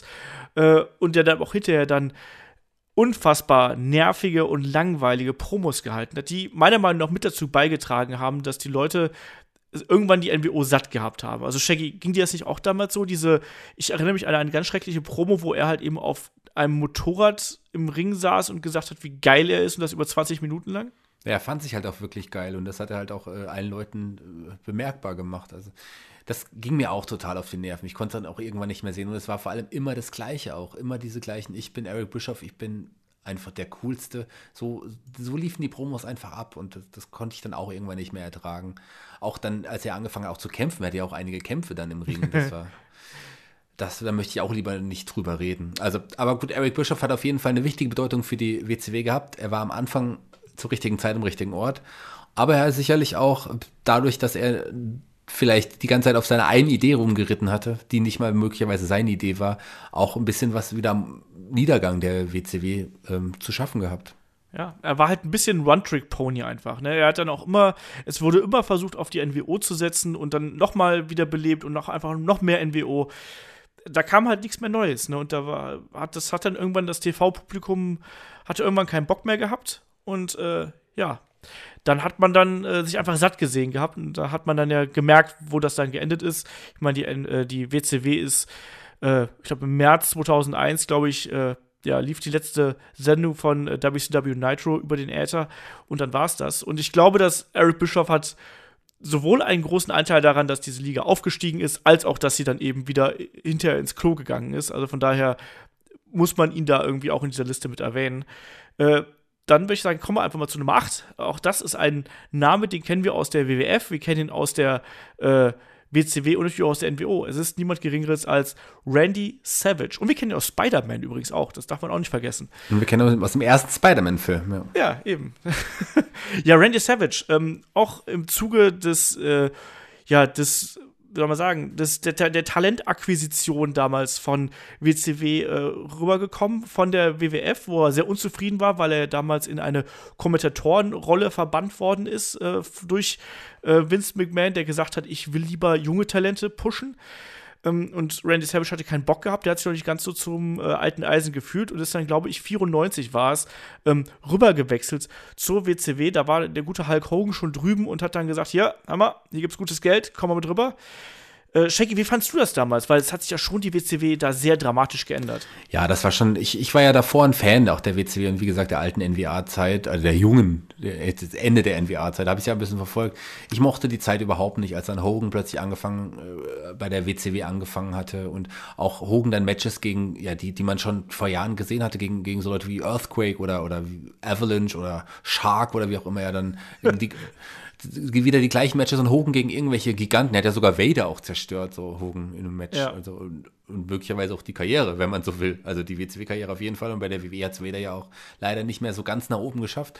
Ähm, ich sehe das bei Wendy Savage ein bisschen anders. Der hatte auf jeden Fall noch Feuer und hatte in der WCW auch noch eine Reihe von guten Matches rausgehauen und war auch, also Hogan war es schon so ein bisschen bei den Fans so langsam auf dem absteigenden Ast, hat man schon so in den Hallen gemerkt, wohingegen ein Savage auch für Rekordeinschaltquoten gesorgt hat. Auch an den Hallen, die äh, wurden mehr Tickets verkauft, nachdem Savage bei der WCW angeheuert hatte. Also Savage ist, hat eine Riesenbedeutung auch für den, für den Aufstieg dann. Und es war ein, ein guter Konterpart am Anfang noch als Gegner der NWO und später ja halt auch als Mitglied der NWO sogar noch. Ja, ja, also auch da, ne? Randy Savage, wir haben gerade eben schon ein Diamond Dallas Page natürlich erwähnt und ich glaube, das ist auch ein eine Matchserie, die sollte man sich angeschaut haben als äh, Wrestling-Fan. Also Randy Savage ist maßgeblich auch dafür verantwortlich, dass ein Diamond Dallas äh, Page eben so ein großer Star geworden ist. Ne? Es gibt ja dann auch die Geschichte, ähm, ich glaube, es war bei Spring Stampede damals, ich glaube 97, 98, die schmeiße ich mal durcheinander, ähm, wo die beiden aufeinander getroffen sind und dann ist eigentlich Diamond Dallas Page damals ja noch relativ also nicht komplett unerfahren, aber halt eigentlich noch nicht auf dem Standing eines Randy Savage dann hingegangen, um das, das Match zu besprechen. Und dann hat, auch, hat Randy Savage halt eben seine unnachahmlichen Art gesagt, so äh, nach dem Motto, äh, ich glaube, ich habe heute Abend Bock, den Diamond Cutter zu nehmen. So. Und dann hat er den genommen und äh, ja, damit das Page hat das Ding gewonnen. Also Randy Savage, du hast schon recht. Also Randy Savage, ich war halt nie der große Macho Man-Fan, aber Randy Savage hat sich auch immer wieder selber neu erfunden. Ne? Man darf es ja auch nicht äh, vergessen. Also nach diesem NWO-Run, den er ja dann gehabt hat, ähm, egal auf welcher Seite er dann gewesen ist, ist er ja nochmal wieder zurückgekommen dann zum Ende mit Team Madness, also mit ganz vielen hübschen Frauen um ihn rum, mit einem ganz neuen Look, auch körperlich nochmal zugelegt irgendwie, auf unnatürliche Art und Weise, so sah es zumindest aus. Ganz schon zugelegt, also der hat ja so muskulös war er äh, nie zuvor. Also das ja. war auf jeden Fall, kann das nicht natürlich gewesen sein. Deswegen, ähm, aber das Team äh, Madness, ganz kurz, ich war, ich mochte das Team Madness total, ich war ein Riesenfan. Ich ja, mochte, weil Frauen dabei waren. Ja, klar, aber äh, Medusa sah da echt hot aus zu der Zeit auch so. Und ähm, Gorgeous George, also den Namen hat er ja tatsächlich, Gorgeous George war ja auch ein bekannter Wrestler in den 80ern. Ähm, Randy Savage hatte sich die Rechte an dem Namen gekauft und wollte ihn ja auch irgendwie einsetzen und hat seiner damaligen Lebensgefährtin, Gorgeous George quasi den Namen gegeben. Ja. Und den hatte er. Und dann gab es noch, ähm, ja, äh, die, das war die spätere, na? ich weiß nicht. Ich habe mich gerade auch gefragt, wer die dritte nochmal war, aber ich komme nicht mehr drauf. Äh, die spätere Molly Holly. Miss, Ach, echt? Ja, ja. Miss Madness oder Miss Mona, irgendwie so unter dem Namen ist sie, glaube ich, angetreten. Stimmt. Ja, ja. Stimmt, du hast recht. Also das war auch nicht irgendwer. Das war schon eine coole Zeit. Ja, ach, ich weiß nicht. Das ist halt auch schon so schwierig. Ne? Ich weiß nur noch, dass das Medusa damals, hat sie nicht auch dann, war sie nicht, hat sie nicht Disco Inferno besiegt? Zu der damaligen Zeit? Oder was, das war Jacqueline, die Disco Inferno besiegt hat, Ja, oder? ja. Medusa hatte tatsächlich eine Fehde gegen Will Ferrera, der auch, äh, ja, der Kompagnon von Vince Russo, der dann so eine Art, der als Oklahoma angetreten ist, so eine Art äh, Jim Ross-Kopie. Ja, das stimmt. auch. Das war eine ganz schreckliche Fehde. Aber im Laufe der Fehde hat tatsächlich Medusa im knappen Outfit, äh, wo ich, wie ich mich erinnere, so eine, eine von den Barbecue-Soßen von Oklahoma überschüttet bekommen. Das war schon eine coole Szene. Ähm, Medusa hat übrigens auch Evan Courageous besiegt. Und ich meine, ich meine, nagel mich nicht drauf fest, ich meine, Medusa war auch ähm, Cruiserweight Champion. Sie war aber glaube nicht- ich, ich glaube, sie war Cruiserweight Champion, hatte den Titel auch in einem Match verteidigt gegen Oklahoma. Ich glaube, da ging es um den Cruiserweight-Titel. Also das muss man sich mal vorstellen. Egal. Ja, eigentlich der perfekte Übergang hier, ähm, dass wir über die Cruiserweight Division reden. Der ist, die ist nämlich auf Platz 8, äh, auf Platz 7 natürlich. Ähm, das heißt, wir hauen einfach mal eine komplette Division auf Platz 7, weil das zu viele Leute sind. Weil das sind einfach zu viele Leute, die man würdigen muss an der Stelle. Und ich würde das auch gar nicht so ähm, ausschließlich auf die WCW Nitro Era festlegen, weil man muss ja sagen, es gab ja schon mehrere Lightweight, Cruiserweight, wie auch immer Divisionen. Also auch schon Anfang der 90er gab es ja eine, ähm, die zwar ein Versuchsballon war, die hat aber trotzdem ein paar gute Matches hervorgebracht. Unter anderem halt eben ähm, Brian Pillman gegen Jushin Liger bei äh, Super Brawl 2. Ähm, das war ein, ein toller Kampf. Ähm, und generell, äh, dass man da so ein bisschen anderes Talent reingebracht hat. Es gab auch einen äh, Scotty Flamingo, der damals angetreten ist gegen einen Brian Pillman. Also äh, Raven quasi, mit einem ganz anderen Outfit. Und diese erste Reinkarnation, Shaggy, wie hast du die damals wahrgenommen, der Lightweight-Division? Ich fand es ja super. Ich war ja immer Brian Pillman-Fan und ich muss sagen, Brian Pillman ist tatsächlich einer meiner All-Time-Favorites. Ich glaube, wenn ich so eine Top 5 Liste oder eine Top 3 Liste aufstellen würde, meine All-Time Favorites, dann ist Brian Pillman definitiv dabei. Und gerade gegen Yoshin Liger, ja, als gegen den noch äh, frischen, jungen Yoshin Liger, das war eine herausragende Matchserie. So Matches hat man auf dem amerikanischen Kontinent bis dato fast nicht gesehen. Das waren echt das waren High-Flying-Moves, die man so nicht kannte. Das war eine ganz besondere Zeit. Und auch so jemand wie Scotty Flamingo, den du gerade erwähnt hast, als Raven, hat da sich auch irgendwie gut reingepasst mit seinem Stil, der ja auch ein bisschen Technik war, aber nicht unbedingt der Highflyer. Das war schon cool. Man hatte dann auch so jemanden wie Brad Armstrong, ähm, der auch ein total unterschätzter Wrestler immer noch ist und war, also war zumindest, der auch unter schrecklichen Gimmicks gelitten hat. Also das war eine gute Division, aber nicht vergleichbar mit der Division, die dann später kommen sollte, weil da kamen ja dann die ganzen Mexikaner und das war auch ein geschickter Schachzug von ja, Eric Bischoff, wenn man so will, die Mexikaner dazu zu holen. Ja, nicht nur die Mexikaner, ich meine, da gab es ja dann noch einfach auch amerikanisches Talent, was halt eben in, in, Japan gekämpft hat oder halt eben in Mexiko oder halt quasi weltweit eigentlich. Ne? Also ähm, Mexikaner in der Cruiserweight-Division, ganz klar, musst du Leute wie einen Rey Mysterio nennen, wie einen Juventud Guerrera, einen Psychosis und einen El Dandy natürlich. Ich, ich, ich, weiß, du machst dich mal lustig. Ich fand El Dandy cool. Ich mochte auch die, auch sein Tag Team mit dem Silver King fand ich total. Das waren irgendwie, die, die beiden sahen so seltsam aus. El Dandy sah echt ganz schlimm aus. Aber ich mochte die einfach, weil die so anders waren. Ich mochte auch einen Super Carlo total gerne. Auch ein Cyclope und, und diese ganzen Mexikaner. Ich fand das eine coole, coole Sache. Dann kam ja noch auch so jemand wie Blitzkrieg, der ja auch kein, kein, ähm, der ja später dann noch kam, der ja auch kein Mexikaner war, aber auch ein cooler, cooler Zugewinn für die Cruiserweight-Division. Aber natürlich dann auch so die, die Leute, die auch getragen haben, wie Dean Malenko, ähm, Chris Jericho, muss man auch erwähnen, ganz klar, und äh, Eddie Guerrero, den wir vorhin erwähnt haben. Ganz wichtige Leute für die Cruiserweight-Division. Ja, und natürlich gab es dann auch noch der Ultimo Dragon, der auch eine ganz wichtige Rolle gespielt hat äh, in der, in der WCW Cruiserweight-Division und auch tolle Matches abgeliefert hat. Und ein Mexikaner, ein ganz wichtiger Mexikaner, der zeitweise auch coolere Storylines hatte, haben wir vergessen. Olaf. Äh, La Parca, natürlich. La Parca, der Chairman. Ja, Genau, der äh, seine Gegner immer mit dem Share niedergeschlagen hat, aber der auch äh, hier die Verbindung mit, äh, ja, mit äh, Diamond Dallas Page. Auch Diamond Dallas Page war mal La Parca und hat äh, einen, einen Diamond Cutter verpasst damals im Kostüm.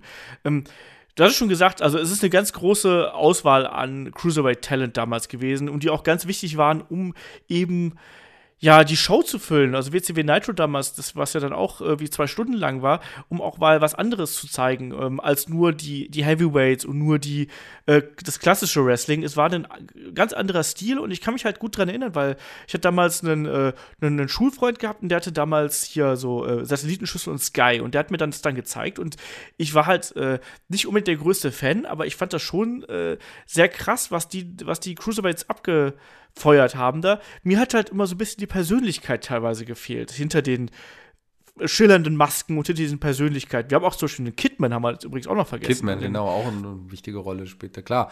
Aber ein, ein Jericho, dem kann man ja kein Charisma absprechen. Gut, der war jetzt kein, kein Maskenträger, aber auch so ein, auch ein La Parker, den du erwähnt hast, der hatte doch auch schon wirklich Charisma, der hat mir doch durch die Maske das Charisma gefühlt. Das war schon, war schon okay.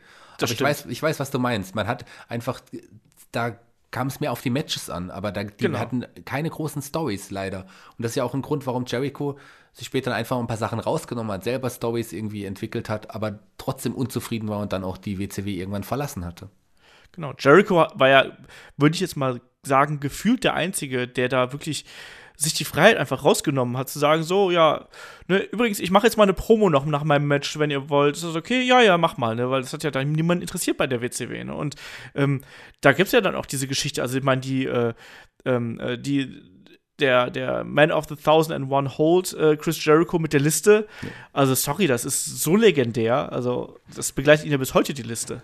Und so, ein anderer Fun Fact noch, auch zu Jericho, ähm, eine coole Geschichte, er hat sich einen der LKW-Fahrer, die immer die ganzen Kulissen hin und her gefahren haben, den, der hat ihn, den hat er gesehen und hat gesagt, du siehst so lustig aus, auch hier so, weil du oben keine Zähne hast. Pass auf, ich nehme dich jetzt als Bodyguard mit. Erinnerst du dich? Er hat ihm dann dieses zu kurze T-Shirt angezogen. Ralphus. Natürlich. Ja, das war auch eine geile Zeit. Ja, und auch, ich meine, Jericho ähm, war ja auch jemand, der der hat ja auch versucht, dass er immer anders aussieht. Also, wenn du dir mal die WCW Nitro-Folge anschaust, wie er teilweise, was er mit seinen Haaren gemacht hat, was er mit seinem Bart gemacht hat oder was auch immer, der war einfach pures Entertainment. Und dann hast du halt eben auch so Fäden gehabt, wie zum Beispiel gegen die Malenko, da, das war halt dann eben Gold, weil dann auch eben die Gegensätze sich so gut angezogen haben dann in dem Moment. Ähm, dürfen natürlich auch, wenn wir hier Cruiserweight Wrestling ansprechen, nicht vergessen, hier sowas wie ein Rey Mysterio gegen Eddie Guerrero, damals ganz großer Sport. Also da gab es schon genug, aber man hat halt eben das Problem gehabt, dass gerade in der, ja, in der, in der, in der Hochzeit des Monday Night War, dass die WCW halt eben einfach, du hast es gerade gesagt, nur auf die Matches gesetzt hat und eigentlich nicht geschafft hat, diesen Leuten ähm, ja Geschichten zu geben und dann auch es versäumt hat, die Leute, die hätten ausbrechen können, also wie den Chris Jericho, wie den Eddie Guerrero, ähm, Chris Benoit hat es ja dann im Endeffekt geschafft, aber ein Juventud Guerrero war ja auch auf dem Sprung ne, und ist dann ja auch demontiert worden ne, und ein Rey Mysterio genauso.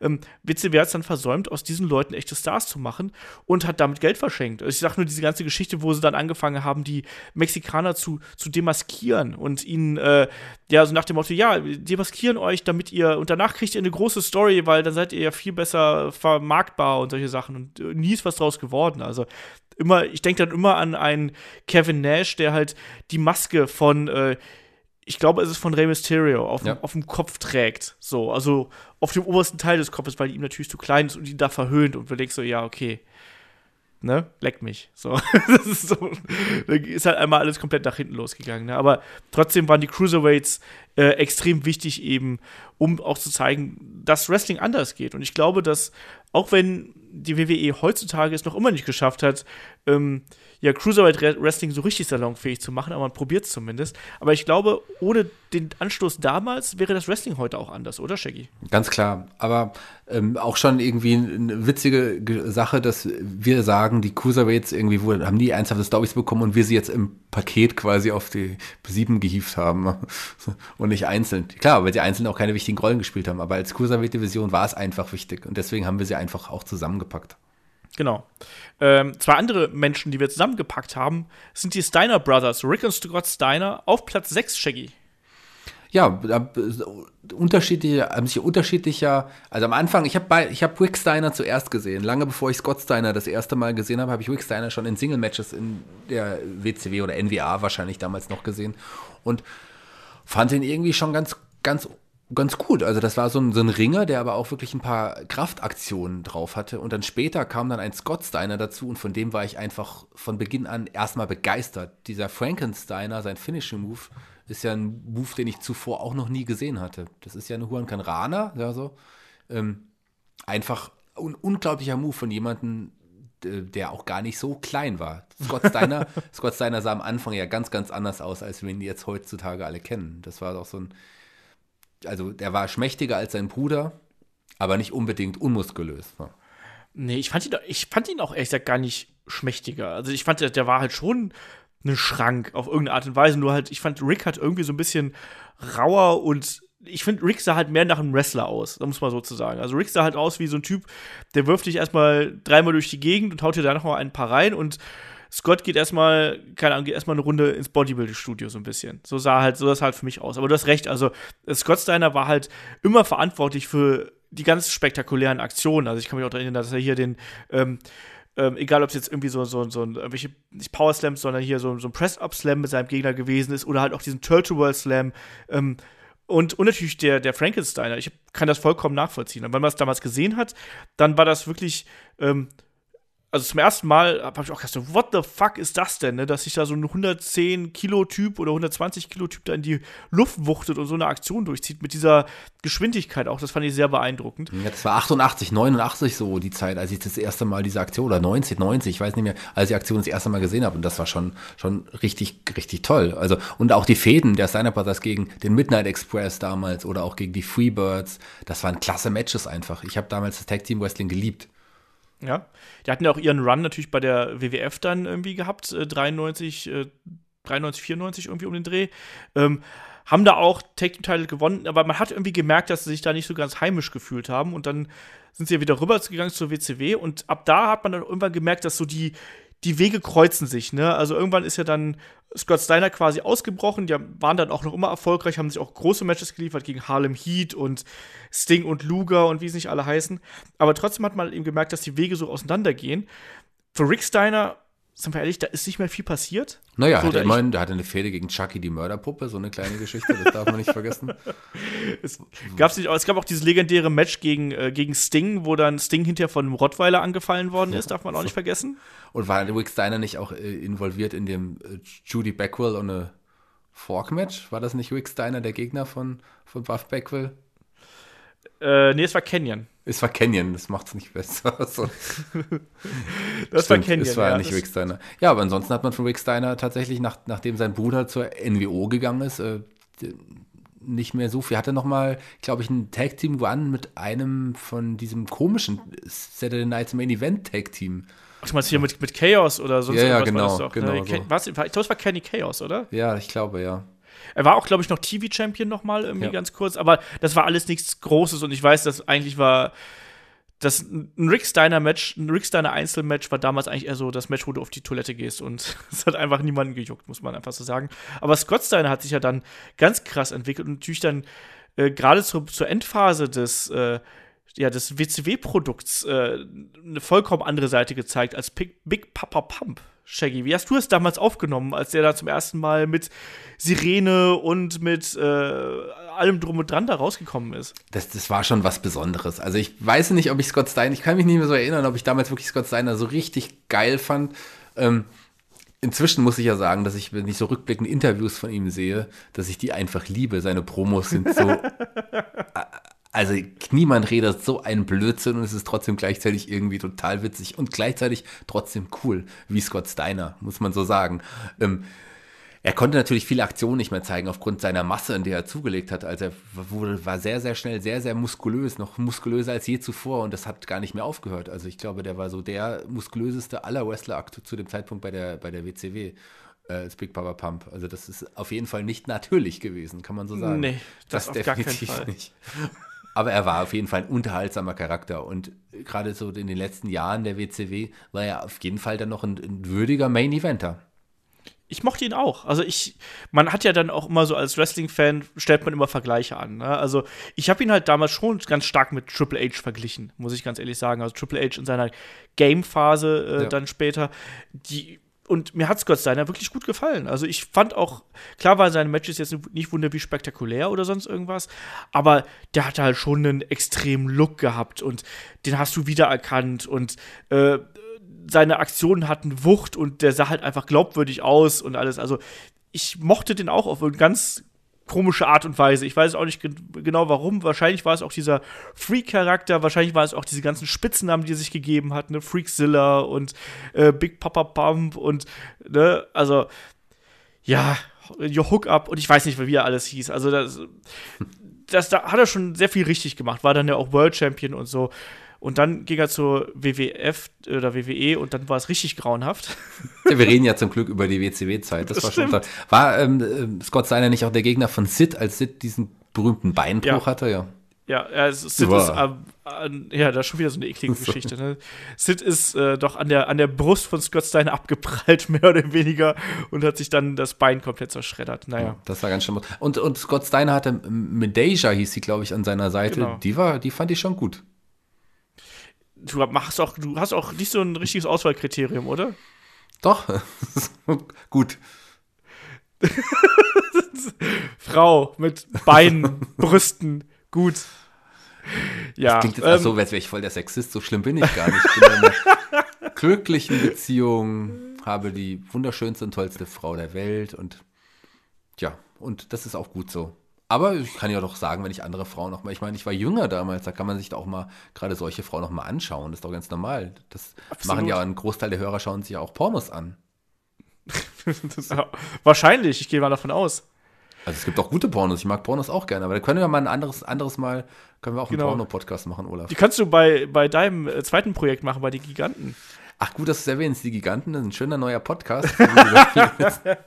die zweite Folge kommt auch schon in, in ein paar Wochen, die ist, äh, freuen wir uns auch schon drauf, aber die Master of the Universe, für alle, die sich interessieren, Giganten, Folge 1. Nee, aber bei Pornos passt da nicht hin. Da müsste ich auch mal extra Warum Podcast denn? Machen. Emanuel passt doch perfekt zu den Giganten. Das wahrscheinlich schon. aber, aber ich frage mal Kai, ob er mit mir zusammen einen Porno-Podcast machen möchte. Ich weiß nicht, ob der da nicht rot wird. Ähm, lass uns mal zum nächsten hier, bevor es hier komplett ausartet, lass uns mal zum nächsten Punkt kommen. Äh, auf Nummer 5, du hast gerade Diamond Dallas Page als ja wahrscheinlich das einzige Eigengewächs irgendwie angesprochen, aber da gab es ja noch ein anderes und das war äh, Goldberg. Shaggy, wie fandest du damals Goldberg? Ja, wahrscheinlich wirst du jetzt denken, ich habe keine Ahnung von Wrestling, aber ich fand Goldberg damals richtig cool. So, also so richtig gut. Ähm, die Zeit, als er unbesiegbar war und auch die Siegesserie, die sich auch innerhalb enorm schneller Zeit nochmal äh, ja, um, um, viele, viele Zahl, Zahlen nach oben äh, irgendwie geregelt hatte, warum auch immer. Die fand ich aber gut. Die fand ich, die fand ich richtig gut. Also bis zu seinem World Title, bis zu seinem World Title Gewinn und dann auch die Zeit danach, bis zum World Title Verlust damals gegen Kevin Nash, war Goldberg einfach der Star und der war so over und der war schon cool. Einfach dieses Who's Next und seine Musik, sein Entrance, sein Spear, sein Jackhammer und das war's. Das war cool. Ja, da kann man eigentlich gar nicht mehr zu drüber sagen. Ne? Also Goldberg war halt eben echt ein, ein Produkt seiner Zeit. Äh, da hat alles funktioniert der musste gar nicht tolle Matches abliefern. Das haben wir ja auch, glaube ich, schon in diversen Podcasts gesagt. Aber der war einfach jemand, wenn der reingekommen ist, auch da wieder, du hast den gesehen und du vergisst den halt nicht. Und ich muss ganz ehrlich sagen, ich mochte ihn damals nicht besonders, aber ich kann halt diese Faszination, die konnte ich halt eben damals schon nachvollziehen. Ähm, aber ich war da schon nicht mehr so auf diesem äh, absoluten Monster-Trip und ich, ich, ich war halt ein Diamond Dallas Page-Fan. Ich war halt immer eher so der, der, der auf die Außenseite gesetzt hat, als auf die äh, haushohen Favoriten. Und deswegen mochte ich diese Larger-than-Life-Characters nicht. Ähm, und deswegen war Goldberg nie einer meiner Lieblinge. Aber du hast es ganz richtig gesagt. Also bis zu seinem äh, Titelverlust gegen Kevin Nash hat man sehr, sehr viel richtig mit ihm gemacht. Ne? Es gab natürlich dann auch die Momente, ich erinnere an das Match mit Lord Steven Regal zum Beispiel. Äh, wo dann auch seine Grenzen aufgezeigt worden sind. Aber hey, ähm, das kann man auch von einem Wrestler, der da äh, ja quasi ins kalte Wasser geworfen ist, kann man das auch äh, nicht alles erwarten. Und danach wurde ja sehr viel falsch gemacht mit ihm. Also das war ja vom, vom, vom Heel-Turn über die, diese Armverletzung, die er sich da in der Promo aus Wut zugezogen hat, wo er die Fensterscheibe von der Limousine eingeschlagen hat. Ja, aber er ist ein netter Typ, darf ich das mal so erzählen? Also ich habe ihn ja, habe ihn ja kennenlernen dürfen. Er ist ein echt super netter, professioneller, höflicher Mensch und äh, ich sag mal so, wenn der dich umarmt, hast du ein bisschen Angst um dich. Also ich vor allem um mich. so. Das glaube ich dir gerne. Aber die, die Streak-Geschichte war ja schon wirklich gut. Da hat man wirklich einen Star aufgebaut und das hat man richtig gut gemacht. Aber es war auch tatsächlich das Einzige, wie du gesagt hast, nach seinem Titelverlust und nach der Heel-Turn, was da alles kam. Auch sein erster WWE-One. Ganz, ganz, also schrecklich, ganz schlimm. Ja. Das war, da war nicht viel. Und äh, ich sag auch mal ganz kokett, die nächsten äh, drei Menschen, die auf den Plätzen äh, drei und vier landen ne, bei uns, die sind äh, mit dafür verantwortlich, dass aus Goldberg nicht mehr geworden ist. Auf Platz vier sind nämlich die Outsiders, also Scott Hall und Kevin Nash, und auf Platz drei ist Hulk Hogan. Ähm, und die haben ja wirklich, ja, das Bild von WWE einmal, äh, WWE, WCW einmal komplett auf den Kopf gestellt und äh, für eine ganz neue Zeitrechnung eigentlich gesorgt und halt eben auch den Monday Night War eigentlich mit ausgelöst. Also wir fangen erstmal mit den Outsiders an, Kevin Nash und Scott Hall, weil die auf Platz 4 gelandet sind. Und äh, wir haben im Vorgespräch noch drüber geplaudert, äh, Shaggy. Äh, Scott Halls erster Auftritt damals, ähm, als er den Mauler in seinem Match unterbrochen hat, unter anderem. Ähm, wie fandest du das damals und wie fandest du gerade diese Anfangsphase? Weil ich fand eigentlich diese Anfangsphase der NWO fand ich viel, viel geiler als all das, was dann danach gekommen ist. Ja, gut, die ersten Wochen der NWO waren auch noch richtig richtig cool und als sie dann auch die Backstage alles auseinandergenommen haben und dann als Macht dastand, das war schon cool. Aber die Anfangszeit, äh, als Scott Hall plötzlich aufgetaucht ist, das war schon was Großes.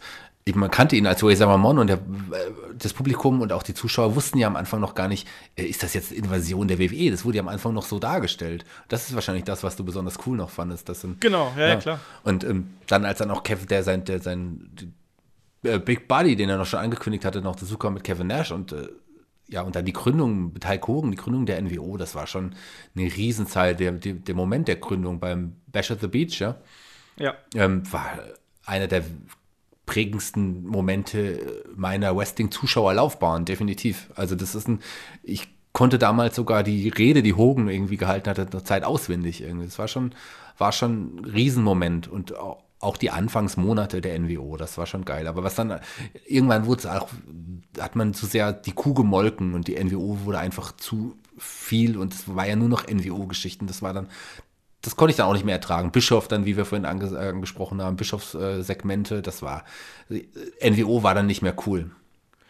Ja, also spätestens als man dann das Wolfpack gehabt hat und äh, äh, das NWOB-Team, was wir dann noch gehabt haben, um äh, Stevie Ray und ich weiß nicht was, das war dann schon äh, sehr anstrengend. Das hat mir dann auch nicht mehr gefallen. Und dann hat man ja auch einem Scott Hall, der ja äh, wirklich da in der, in der Blüte seiner, wie soll man sagen, in der Blüte seiner Taten Tatenskraft irgendwie da zur WWE, äh, zur WCW rübergekommen ist, ähm, dem hat man dann eben auch angemerkt, dass er halt dann irgendwann, ja, eben, dass ihn seine Probleme halt eben eingeholt haben, ne? also seine Alkohol- und ähm, Schmerzmittelgeschichten. Und dann Kevin Nash, der halt ganz extrem seinen, seinen Einfluss Backstage ausgefüllt, äh, ausgenutzt hat.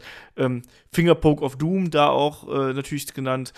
Ähm, das war, das war nicht gut, ne? Und ähm, ich fand auch das Take-Team aus äh, Kevin Nash und Scott Hall. Ich fand, dass die kein Wunder wie spektakuläres Take-Team waren. Ich fand die als Take-Team eher langweilig. Klar haben die beide einfach ein unfassbares Charisma mitgebracht, aber es sind eigentlich für mich keine Take-Team-Wrestler gewesen, oder?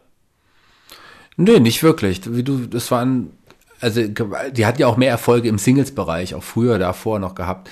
Ähm, aber sie haben halt einfach, weil sie einfach Buddies waren. Sie haben schon zusammen gepasst, weil sie, weil sie vom Charisma harmoniert haben. Aber als sie waren jetzt nicht das Tag-Team überhaupt. Definitiv nicht. Ja. Ja, da hatte ich halt immer so ein bisschen meine Probleme mit. Deswegen, also klar, die NWO muss natürlich irgendwie hier äh, in dieser Liste weit oben auftauchen, weil die letztlich mit dafür gesorgt hat, dass eben die WCW und die NWO ähm, da so stark gewesen sind, Mitte der 90er.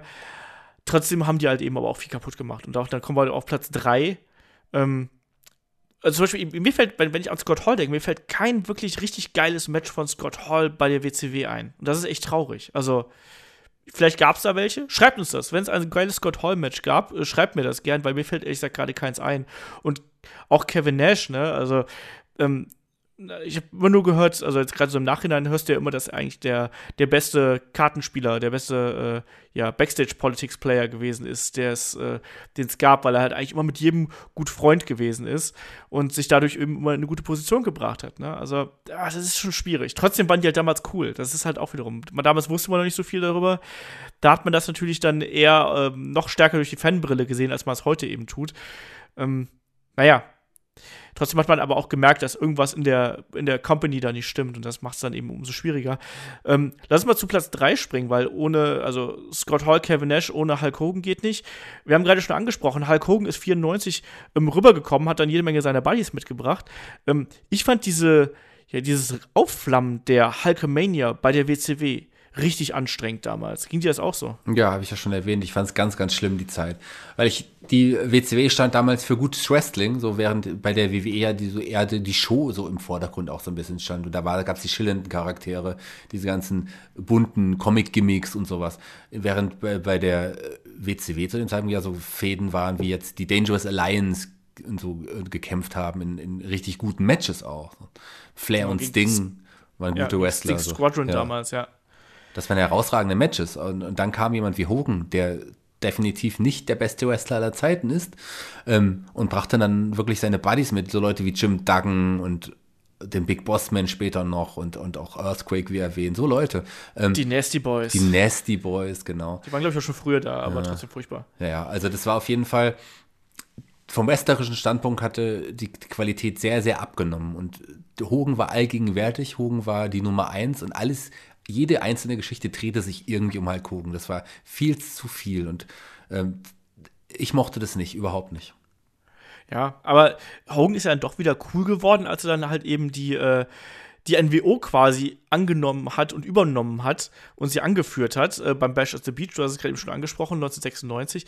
Und das war dann auch wieder das, da hat man aber auch gemerkt, dass in diesem Augenblick, da ist Geschichte geschrieben worden, als dann das ganze Zeug in, die, in den Ring flog und so. Das ist halt dann eben was ganz, ganz Besonderes gewesen.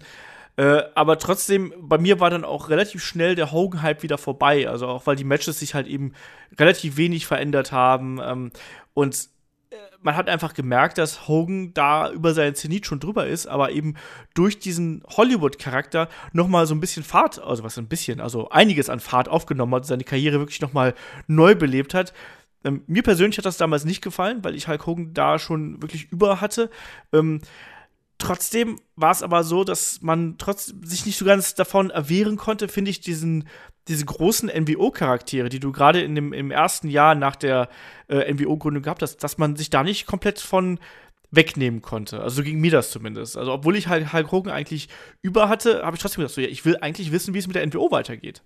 Ja, das war ja auch ein anderer Hulk Hogan. Das war ja nicht mehr wirklich der, der Babyface Hulk Hogan, der Immortal Hulk Hogan. Das war Hollywood Hogan und Hollywood Hogan sah ja auch optisch anders aus und er hat sich auch anders, anders gegeben. Das war schon, ich fand es eine Zeit wirklich, hat er mich dann wieder irgendwie gefesselt gehabt. Das sind nicht die Kämpfe, aber so der Charakter, der hatte schon, hatte schon was am Anfang. Aber klar, der, auch da war man sich dann irgendwie schnell auch irgendwie überdrüssig an, an Hogan. Aber Position 3 hat er definitiv, auch wenn er sicherlich hier verdient bei der WCW, weil er die WCW zweimal, ob es jetzt jetzt mogen oder nicht, komplett nochmal verändert hatte. Ja. Also beim ersten Mal auf jeden Fall nicht zum Guten, beim zweiten Mal mit NWO, da kann man halt nichts gegen sagen. Und dann hat eben gegen Ende, naja, was soll man da sagen? Äh, da gab es ja dann nochmal das Versuchen, wieder die alte Hulkamania aufflammen zu lassen. Es gab dann auch nochmal so eine, so eine Mischung irgendwie, dann, wo er dann auch gegen Kidman gefädet ist und so. Das war dann schon alles nicht mehr so sonderlich rühmlich. Und du hast es dann angesprochen, auch die Geschichte mit äh, äh, Jeff Jarrett und Vince Russo dann damals ähm, beim Bash at the Beach bei 2000, glaube ich, war das. Ähm, ja, dann war die Geschichte dann auch erledigt und äh, ja, wir wissen, wie es dann weitergegangen ist. Dann WrestleMania äh, 18, wo dann Hulk Hogan dann bei der WWE dann wieder auch an der Seite dann von, von den Outsiders oder mit ihnen an der Seite dann in den Ring gestiegen ist gegen The Rock und da auch wieder einen geilen Moment kreiert hat. ist auch da wieder, ne? Also man kann Hulk Hogan echt so viel mögen oder so wenig mögen, wie man möchte, aber trotzdem hat er halt dann immer wieder diese Augenblicke kreiert. Ja, jemand, der auch äh, sehr, sehr viele Augenblicke kreiert hat, äh, gemeinsam mit einigen Kompagnons, weil wir haben es mal wieder zusammengefasst. Auf Platz 2 haben wir Ric Flair und dann auch noch die Four Horsemen, weil Ric Flair ohne Horsemen geht einfach nicht und wir müssen die einfach hier alle unterbringen, weil ansonsten würde ich mich schlecht fühlen. Ähm, Shaggy, Four Horsemen, erklär mal. Wir kennen heutzutage genug die Horsewomen. Ja, Ric Flair ohne die Four Horsemen geht schon, muss ich dir mal das widersprechen. Stimmt. Aber die Four Horsemen ohne Ric Flair, das geht, das geht zum Beispiel nicht. Ric Flair ist immer der Anführer, der schillernde Star der Four Horsemen gewesen. Aber erstmal zu den Four Horsemen. Die Four Horsemen sind, wenn nicht vielleicht so das, das würde ich jetzt sagen, das beste Stable, das ist, also kommt auf die Zusammensetzung drauf an, da hatten wir, kommen wir gleich auch noch mal dazu. Auf jeden Fall eines der besten Stables in der Geschichte des Wrestlings. Das waren Ende der 80er, Anfang der 90er, das war Ric Flair mit seinen Mann, die äh, als Heels einfach die äh, WCW oder NWA damals beherrscht haben. Das war Flair mit, mit Arn Anderson, Und Ole Anderson war Teil der, der, der Four Horsemen Band. Barry Windham war dabei, ein J.J. Dillon als Manager und ach, es gab viele Inkarnationen der Horsemen später noch, die, wo Flair halt auch immer dabei war was ist ja, denn? Tully Blanchard natürlich. Tully Blanchard nicht zu vergessen, genau. Der ist ja eigentlich auch ein Original Horseman dabei. Später waren ja noch so illustre Gestalten wie, äh, ich glaube, Sid war tatsächlich auch mal ganz kurz, kann das sein? Ja, Sid war auch mal, eine ganz, war kurz, mal ganz kurz. Sting war auch mal dabei. Sting, aber gut, Sting wurde auch dann sehr schnell wieder aus den, von den Horsemen entfernt und dann gab es wieder die Fehde gegen, gegen Flair. Ähm, man hatte ganz später, gab es die ganz schlimme Inkarnation mit ähm, Steve Mongo McMichael, gell? Ja, man darf auch nicht vergessen, dass Paul Romer mal ein Horseman war. Das heißt, ich hatte schon wieder verdrängt. Paul Romer. Aber ganz geil waren die Horsemen mit, ähm, mit äh, ja, Chris Benoit und war Dean Malenko nicht auch Teil der Horsemen? Genau, das waren ja. die, die, die vier ja. Da, ja genau, genau, das war schon eine geile Zeit. Ja, da hat, hat's ja, haben wir die Horsemen auch noch mal richtig äh, Ratings gezogen dann ja. zu der Zeit. Ne? Einfach weil die Fans wollten ja auch dann Ric Flair äh, zu der damaligen Zeit noch mal wiedersehen. Da gab es ja auch noch mal die, äh, die Wiedervereinigung der, der Horsemen, dann eben mit einem Arn Anderson, der damals schon nicht mehr wresteln konnte.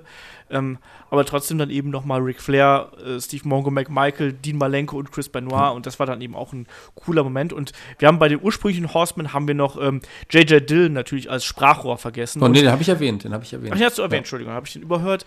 Ähm, aber man darf halt auch nicht vergessen, diese ganz besondere Attitüde, die halt die Horsemen mitgebracht haben, sondern es war ja auch, das waren ja nicht nur einfach nur vier beziehungsweise fünf Männer, die da irgendwie Leute zusammengeschlagen haben, sondern die waren halt auch also das war ja auch so, so ein bisschen Rockstar-mäßig. Ne? Die haben halt gesagt, wir haben Geld, wir haben die Frauen, wir haben alles und, äh, und obendrein haben wir auch noch die Macht, weil wir können, wir haben einfach die Übermacht, wir sind mehr als ihr und wir können einfach jeden zusammenschlagen, wie es uns lustig ist. Ne? Und da auch äh, die Fäden gegen Dustin Ro äh, Dusty Rhodes zum Beispiel, ähm, legendär auch ein Sting hat natürlich da sehr von profitiert, ähm, dass es einen Ric Flair gegeben hat, auch in dieser mächtigen Position. Und das war halt dann eben schon cool. Und ein Ric Flair ist einfach jemand, der für die WCW und auch für die NWA natürlich steht, mit seinen ganz, ganz großen Fäden, auch, wie gesagt, gegen einen Sting, gegen einen Harley Race, ähm, auch gegen einen Vader und auch gegen einen Hulk Hogan auf eine gewisse Weise. Und Sting war immer präsent und Sting, äh, Quatsch, Ric Flair war halt immer nicht nur präsent, sondern war halt auch immer jemand, der hat für mich für die WCW gestanden. Also das, das klingt so doof, aber wenn du den 92 angeschaut hast, das war für mich ein WCW-Guy, oder? Ja, definitiv. Also was, was Hogan für, für die äh, WWE, WWF war, war Ric Flair eigentlich. Das, er war das Aushängeschild der NWA, der WCW, ganz, ganz auf jeden Fall. Er war nicht das Babyface, aber er war auf jeden Fall das Aushängeschild. Er war der bekannteste Wrestler der WCW. Lange. Ja. Und auch in der, und auch in der, äh, in der späteren Zeit war er auch jemand, der dann immer noch mal mit seinen Aktionen auch noch mal nicht nur für Belustigung gesorgt hat. Also ich erinnere so an, an Interviewsegmente, wo er sich bis auf die Knochen ausgezogen hat und dann irgendwie seine Klamotten geniedroppt hat und ich weiß nicht was. Aber der auch einfach dann tolle Reaktionen noch gezogen hat und ähm, auch für gute Momente gesorgt hat. Klar war er dann irgendwann nicht mehr in der, in der Form seines Lebens, aber sind wir ehrlich, wer war das zum Ende der WCW-Zeit irgendwie da bei der WCW? Ja. Aber ähm, bevor wir jetzt zu eins kommen, ähm, wenn man die WCW auf eine Fehde runterbrechen würde, dann ist es tatsächlich die Fehde Ric Flair gegen Sting. Das ja. war auch der letzte Kampf der WCW-Geschichte, aber es war auch, glaube ich, die größte und wichtigste Fehde und Match-Stories und alles, was man da hatte. Die beiden gegeneinander, die beiden Stars der WCW. Und deswegen genau. auch zu Recht auf eins, Olaf.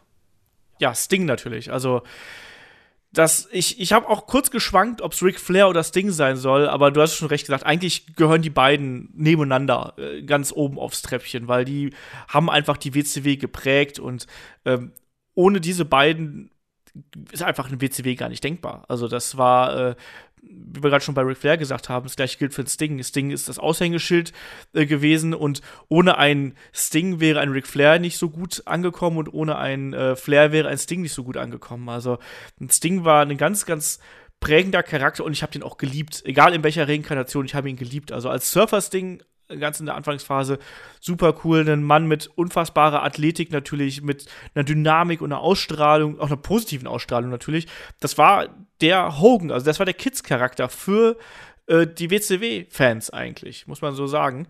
Ähm, und dann eben auch äh, mit der Gesichtsbemalung, dieser Energie, die er immer mitgebracht hat, das war schon richtig geil. Ich, ich mochte den und nicht zu Unrecht oder nicht zu, äh, ja, wenig verwunderlich war er dann auch äh, jemand, der ganz, ganz früher mit dem Ultimate Warrior im Tag-Team gekämpft hat. Also da kommt vielleicht auch die Gesichtsbemalung her, ich weiß es nicht. Aber äh, ja, Sting in den frühen Jahren halt eben äh, echt interessant und dann vielleicht auch ja, dieser Verrat und diesen, die Veränderung vor, zu dem ja, dunklen Rächer-Sting, Shaggy. War das denn damals? Ja, der Crow-Sting, so wie ich ihn genannt habe, weil er ja schon Anlehnung genau. an, an die Comic, den Comic-Charakter Crow oder den man auch als Film kennt. Brandon Lee, glaube ich, in der Rolle des The Crow. Ja, ähm, ja das äh, war super. Also das Ding ist auch irgendwie mit der Zeit gegangen, immer mit der Zeit gegangen. Klar wollte man irgendwo seinen blonden Bürstenhaarschnitt auch nicht mehr sehen. Ne? Und er, dieser, dieser einsame Kämpfer-Sting war einfach das perfekte Gegenstück zur NWO, zur großen Gruppierung NWO, die ihre Matches hauptsächlich damit gewinnt, dass alle Mitglieder irgendwie noch eingegriffen haben. Dann kommt so ein Mann, der ganz alleine steht mit seinem Baseballschläger und macht sie alle fertig. Also ich, ich liebte diesen Lonely Sting sehr. Genauso wie ich aber auch schon den Sting vorher geliebt habe. Also Sting ist dadurch, dass er auch ja, die WCW nie verlassen hat. Der war ja der WCW immer dabei, wenn er nicht gerade kurz verletzt war. Ein Flair war ja kurzzeitig auch mal in der WWF damals noch, aber ein Sting war von Anfang bis Ende bei der WCW und er ist der Wrestler, er ist das Franchise der WCW. Sting ist zu Recht auf Nummer 1. Ja, also auch diese Transformation, die er dann durchgemacht hat und wie clever man das damals aufgelöst hat äh, um Sting. Also mit dieser, also man muss das ja mal überlegen, wie lange man ihn da aus dem Programm genommen hat und immer nur angedeutet hat und bis er dann zum ersten Mal aufgetreten ist. Und gut, es ist da nicht das ganz, ganz große Ding draus geworden, aber trotzdem fand ich dieser Weg dahin, der war absolut meisterlich und hat auch dazu beigetragen, dass neben der NWO hast du halt eben noch diese parallele Geschichte um quasi den hauseigenen großen Star. Das war schon richtig cool und natürlich ähm, dieser Crow-Charakter, ähm, auch da extrem interessant. Und äh, Scott Hall ist ja wohl damals ähm, auf die Idee gekommen, also zumindest laut Stings Aussage, hat er damals, es gab mal so ein Telefoninterview, wo ich mal mit drin gesessen habe mit ihm und da hat er dann auch darüber gesprochen, dass er halt eben, dass Scott Hall halt eben auf die Idee gekommen wäre, doch, dass, dass man doch seinen Charakter einmal komplett quasi auf links drehen müsste. Ähm, ah, das, ich fand das richtig geil. Natürlich hinterher die Wolfpack-Zeit war nicht mehr so richtig cool und alles, was danach kam, eben auch nicht. Ähm, aber auch da wieder, ne, die WCW hat ja dann irgendwann einfach den Verfall gehabt. Aber nichtsdestotrotz, auch ein Sting ähm, hat einem dann tolle Momente geschenkt und die Leute haben es auch nicht vergessen, Shaggy. Also man hat ja gemerkt, als er dann eben bei der WWE äh, vor einigen Jahren aufgetaucht ist, wie toll dann die Menschen auch auf ihn reagiert haben. Ja, die Matches waren natürlich jetzt nicht mehr super, aber es war schon was Besonderes, Sting in einem WWE-Ring zu sehen. Das war etwas, was man für, bis dato wahrscheinlich nie geglaubt hat, dass es irgendwann mal möglich sein wird. Mein Sting hatte noch einen Run bei TNA, das darf man ja nicht vergessen, lange Jahre. Ach Gott, ja, das auch noch. Ja, ja, vergisst man gerne. Ähm, aber der Joker Sting, der Joker, Joker Sting, Sting, der war auch cool, der war ja auch eigentlich ganz cool. Aber Sting ist, wie ich es gesagt habe, einfach so das Gesicht der WCW. Also neben, neben Flair natürlich, aber Sting ist so das ja. Babyface der WCW. Und ich, wer weiß, wie die Geschichte der WCW verlaufen wäre, wenn es einen Wrestler wie Sting nicht gegeben hätte.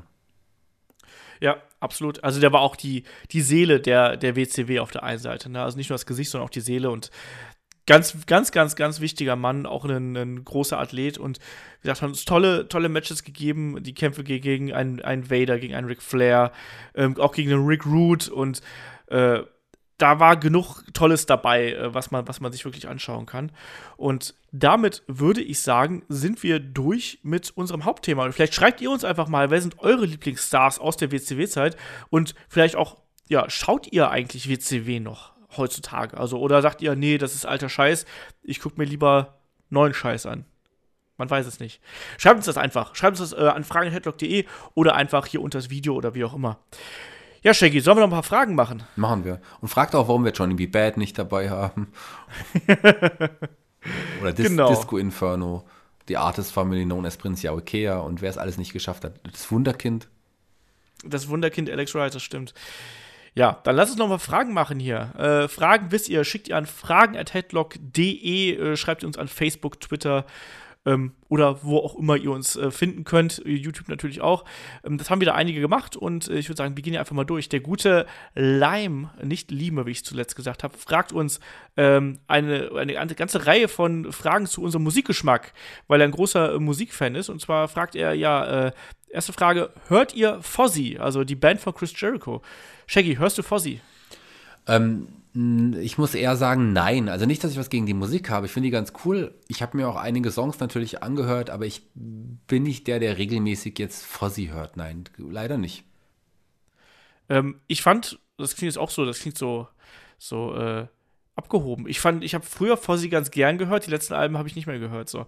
Ähm, also ich, ich kenne die Sachen von Fozzy. Ich war sogar mal auf einem Fozzy-Konzert, da habe ich auch mal, mal ich habe mal Tickets gewonnen und äh, habe dann im MTC in Köln habe ich dann äh, mir Fozzy angeschaut. Das war schon cool. Es gab sehr viele Jericho One More Match Rufe damals, weil es in der Phase war, wo er halt eben längere Zeit nicht aktiv gewesen ist. Ähm, ich mag die Musik eigentlich auch ganz gern. Also deswegen äh, fragt halt eben auch dann, also der gute Lime fragt halt auch.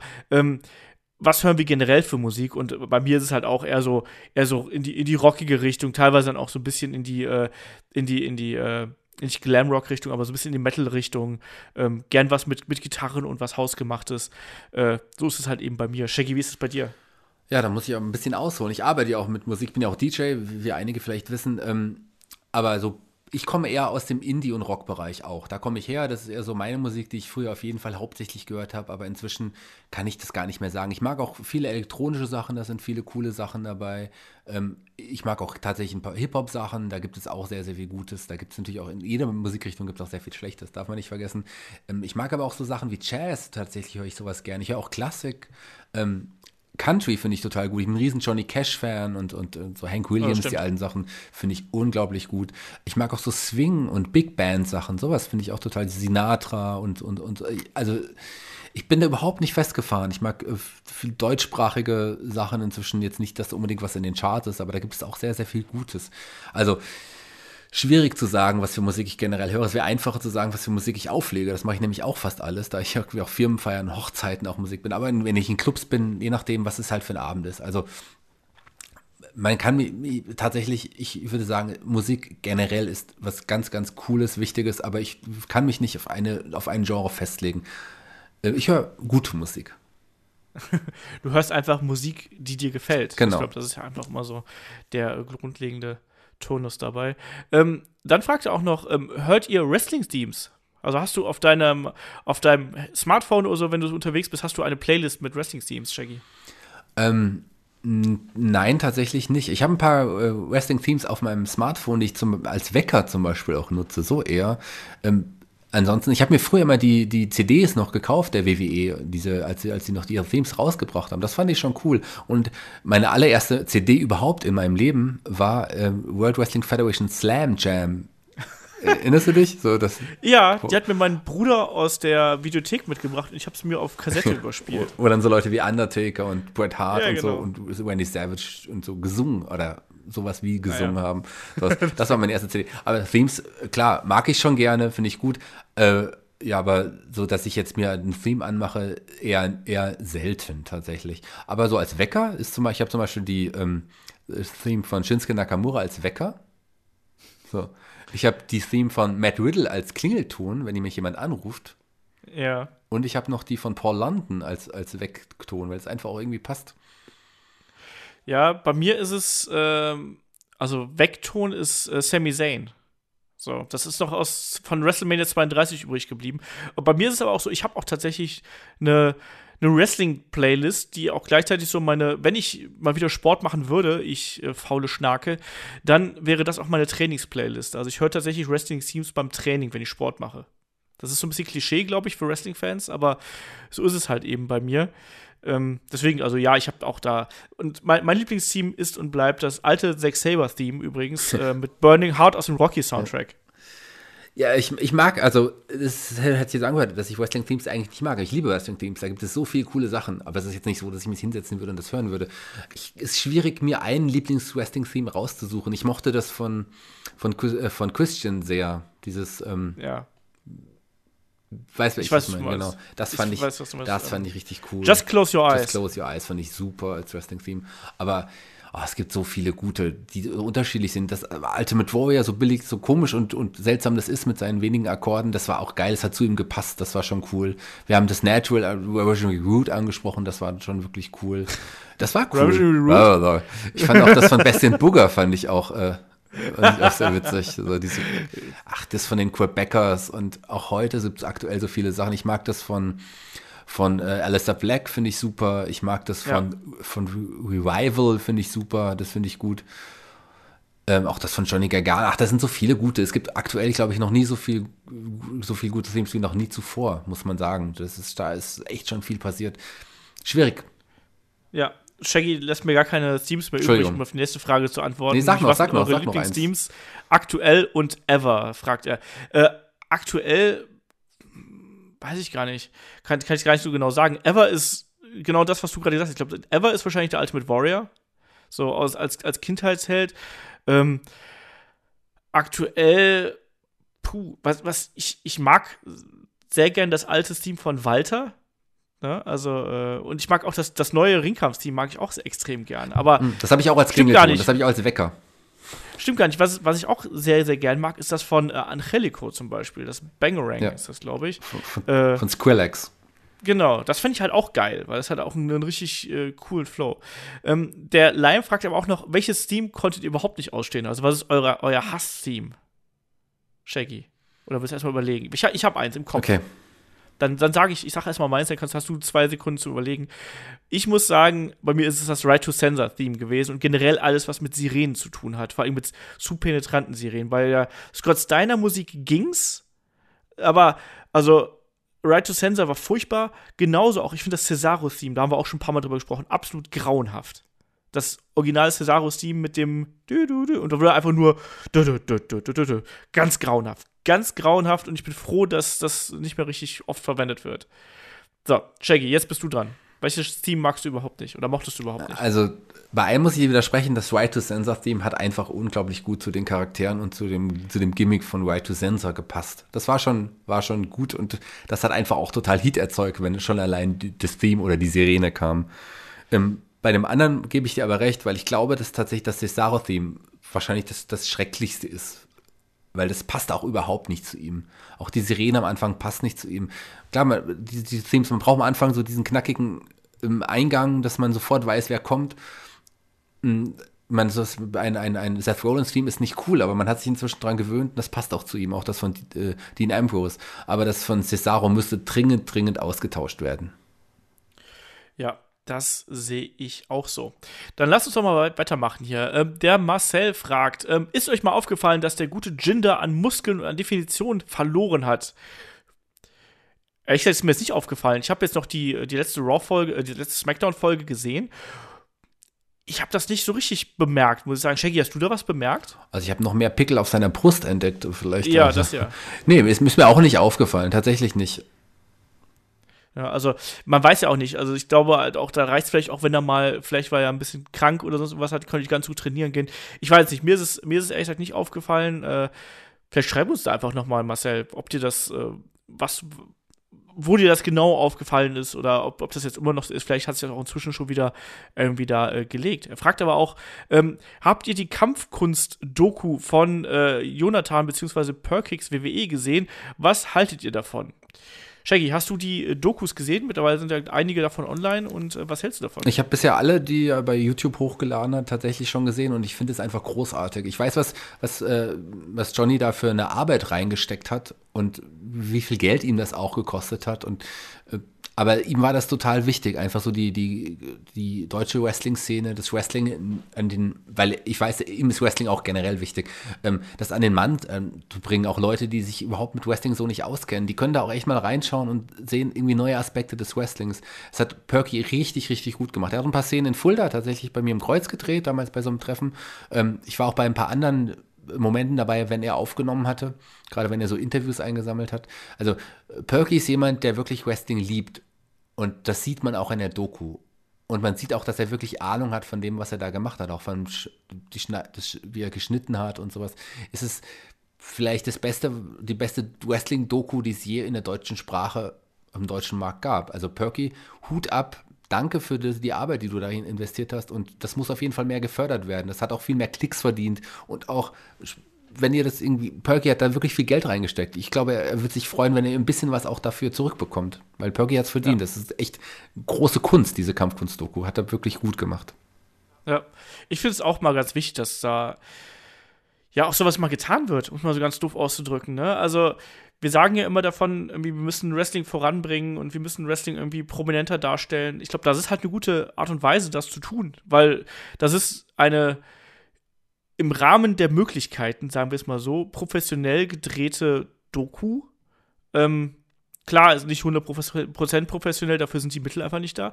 Aber ich glaube, dass das echt eine richtig tolle Sache geworden ist. Und ich habe auch bis jetzt, genauso wie du, Shaggy, jede Folge davon gesehen, habe mir gedacht, so ja, das ist, das ist toll gemacht, das schaue ich mir gerne an. Und das kann man auch Leuten äh, zeigen, die eben keine Ahnung von Wrestling haben, die vielleicht einen Zugang brauchen, um irgendwie erstmal zu verstehen, was ist das denn überhaupt? Gibt es das in Deutschland und überhaupt? Ähm, dafür ist das echt Gold wert und du sagst schon ganz richtig, eigentlich solche Sachen müssen halt da auch ähm, gefördert werden, weil ja, das weiß ich gar nicht, das ist aus eigenem Antrieb entstanden. Er hätte das ja nicht machen müssen. Er hat auch, er hat ja sein, sein glaube ich, hat jetzt ein, sein Abi gemacht und ich glaube, er hat auch eine, er arbeitet beim Radio, glaube ich, inzwischen, wenn ich mir jetzt nicht komplett vertue. Der hätte auch einfach sagen können, hier komm, ich mache hin und wieder meine Podcasts, ich mache das und das. Der hätte sich da nicht äh, von A nach B da reisen müssen oder sonst irgendwas. Das hat ihn ja niemand angetrieben, sondern einfach Bock drauf gehabt und das verdient Respekt und das Ergebnis ist äh, mehr, mehr als vorzeigbar. Also von daher auch äh, von mir Hut ab und alles top. Er hat das für das, für das deutsche Wrestling und für die Fans gemacht, diese Doku. Klar, ähm, ist die super, aber er hat da auf jeden Fall ordentlich draufgelegt. Also er hat nichts davon, dass er das gemacht hat, sondern er hat es wirklich, es war wichtig und gut, dass es jemand gemacht hat. Und Perky, Hut ab, wirklich, danke. Ja, der Philipp fragt noch über Facebook. Ähm, es geht um Alistair Black. Ich kenne ihn aus den Indies gar nicht. Ich würde gerne mal von euch hören, äh, wo ihr ihn dort erlebt habt und wie er sich zu, äh, zu, seinem, zu seinen Tommy End-Zeiten äh, verändert hat. Vielleicht so heute. Ja, Shaggy, wann ist denn dir der gute Tommy End, äh, Alistair Black, zum ersten Mal unter die Nase gekommen? Na, ich, äh, klar habe ich ihn bei einigen WXW-Veranstaltungen gesehen und vor allem so richtig noch näher gekommen ist er halt mir durch die Veranstaltung geworden in Fulda. Er war in jeder Fulda-Show dabei und stand dort in den meisten Fällen auch am Anfang, zumindest im Main, im Main Event. Und super netter Typ, super respektvoller Mensch und einfach jemand, der Wrestling liebt und lebt und Wrestling atmet und blutet, muss man so sagen. Also Tommy End ist schon damals hat man gesehen, in dem steckt einfach so viel. Das, könnt, das ist ein Star, der, der kann das einfach schaffen. Aber dass er sich jetzt so entwickelt hat, wie der Charakter Alistair Black jetzt ist, so, dass er sich so gut entwickelt, das hätte ich vielleicht auch nicht gedacht. Als Wrestler ist er herausragend, aber auch so vom, vom, vom, ja, seine Ausstrahlung, sein Gimmick, was er jetzt lebt, das ist einfach toll. Ja, also ich bin ja auch schon, ich glaube, ich bin sogar schon ein bisschen länger bei der WXW dabei, so als Fan, glaube ich, als du. Ähm, ich habe ihn noch erlebt, als er noch äh, ein relativ farbloser, das passt eigentlich ganz gut, das Wort, ein relativ farbloser äh, Holländer äh, Cruiserweight gewesen ist, der äh, regelmäßig zur WXW gekommen ist und da angetreten ist.